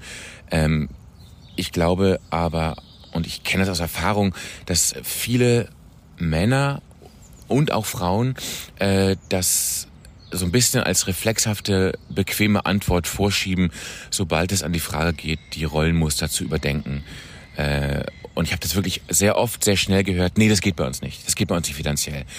Und wenn das dann Leute sind, äh, die gerade irgendwie eine Wohnung gekauft haben oder ein Haus gekauft haben oder ein Leben führen, wo man denkt, ich glaube, bei euch würde das schon gehen. Wenn ihr das nicht wollt, ist es eine andere Geschichte, dann würde ich es auch so benennen. Denn ich weiß nicht, wenn dir die Wohnung erst mit 73 gehört und nicht mit 72,5, ist es, glaube ich, nicht der Verlust, den man hat, wenn man diese Zeit verpasst. Denn das finde ich ganz wichtig. Die ersten Monate und Jahre mit so einem Kind ähm, gehen wahnsinnig schnell vorbei und die kommen auch nicht zurück. Und die Bindung äh, baut sich in genau der Zeit zuallererst auf und du lernst und was wir besprochen haben, äh, auch mit der mit Equal Care und der Partnerschaft und mit der gleichberechtigten Augenhöhe, mit der du ein Kind erziehst und dein Leben führst, äh, das passiert eben genau dann und das kannst du auch später nicht mit äh, Geld zurückkaufen. Ähm, und deswegen will ich einfach alle Leute, die sich das leisten können, ermutigen, äh, diese Entscheidung zu treffen und sich diese Zeit zu nehmen und diese Zeit nicht zu verpassen. Und wenn sich das Menschen nicht leisten können, denn wir leben in einer Zeit, wo ein Stück Gouda bei Aldi fünf Euro kostet, äh, da ist es immer noch ein politischer Auftrag, äh, diesen Menschen auch Teilhabe zu ermöglichen. Und zwar nicht nur berufliche Teilhabe, sondern auch familiäre Teilhabe. Und äh, das ist auch die Aufgabe von, von Aufklärung und, und, und Aktivismus und von Politik, äh, das eben zu ermöglichen. Das Zweite ist, ähm, was ich äh, erzählt habe von diesen Sommern, die wir in Österreich verbracht haben. Das war für uns riesiger Luxus und das klingt ähm, vielleicht ähm, auch schnell so, dass man denkt, so ja, du hast doch alles gehabt, was ist denn los? Äh, und so ist auch wirklich meine Erinnerung. Ich habe das erzählt aus dem Grund, weil äh, meine Eltern kürzlich zu uns Kindern sagten, ähm, naja, sie hoffen, dass es für uns in Ordnung war, weil wir einfach nicht die Welt bereist haben. Wir waren jede, jeden Sommer in Österreich und es war nicht luxuriös und es gab auch irgendwie jeden Abend Nudeln und sie hoffen, dass sie uns genug geboten haben. Und da sind wir alle aus allen Wolken gefallen und waren uns alle einig, dass wir dachten, so erinnern wir das halt gar nicht. Wir erinnern uns nicht an das, was wir nicht hatten oder daran, dass der Bauernhof irgendwie alt und schrumpselig war und wir uns alle ein Zimmer geteilt haben. Wir erinnern uns daran, dass wir Zeit hatten zusammen, dass das toll war und dass wir da die glücklichsten Wochen unseres Lebens hatten, weil wir alle zusammen waren und uns um nichts kümmern mussten, ähm, als äh, wer stinkt nach Kuhscheiße oder wer hat jetzt irgendwie die Milch ausgetrunken. Und äh, deswegen ist auch da der Luxus eher die Zeit gewesen, als dass wir irgendwie in güldenen Himmelbetten genächtigt haben. Und ähm, ich will nur noch mal sagen, niemand sagt auf dem Sterbebett, ich war zu selten im Büro oder der Urlaub war nicht exklusiv genug, sondern ich glaube, die, die Zeit geht schnell vorbei und wenn man die nicht verpasst, dann ist es das auf jeden Fall immer wert gewesen und kein Geld der Welt kann das zurückkaufen. Ähm, ganz liebe Grüße aus Kiel.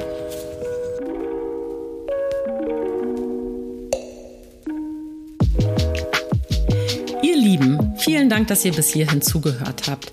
Hoffentlich konntet ihr für euch etwas aus dem Gespräch mitnehmen und seid vielleicht inspiriert, selber mit euren Mitmenschen ein Gespräch zu führen. Für mehr Selbstreflexion und Achtsamkeit guckt gerne auf einguterplan.de oder auf dem Instagram-Kanal von Ein guter Plan vorbei. Außerdem gibt es gerade im Online-Shop einen exklusiven Rabatt auf die letzten Exemplare des datierten Terminkalenders für 2023. Schaut doch gerne mal rein. Außerdem noch die Bitte, unterstützt unsere Verlagsarbeit, abonniert und bewertet diesen Podcast, erzählt euren Freundinnen davon und bis übernächsten Freitag. Alles Liebe, eure Birte.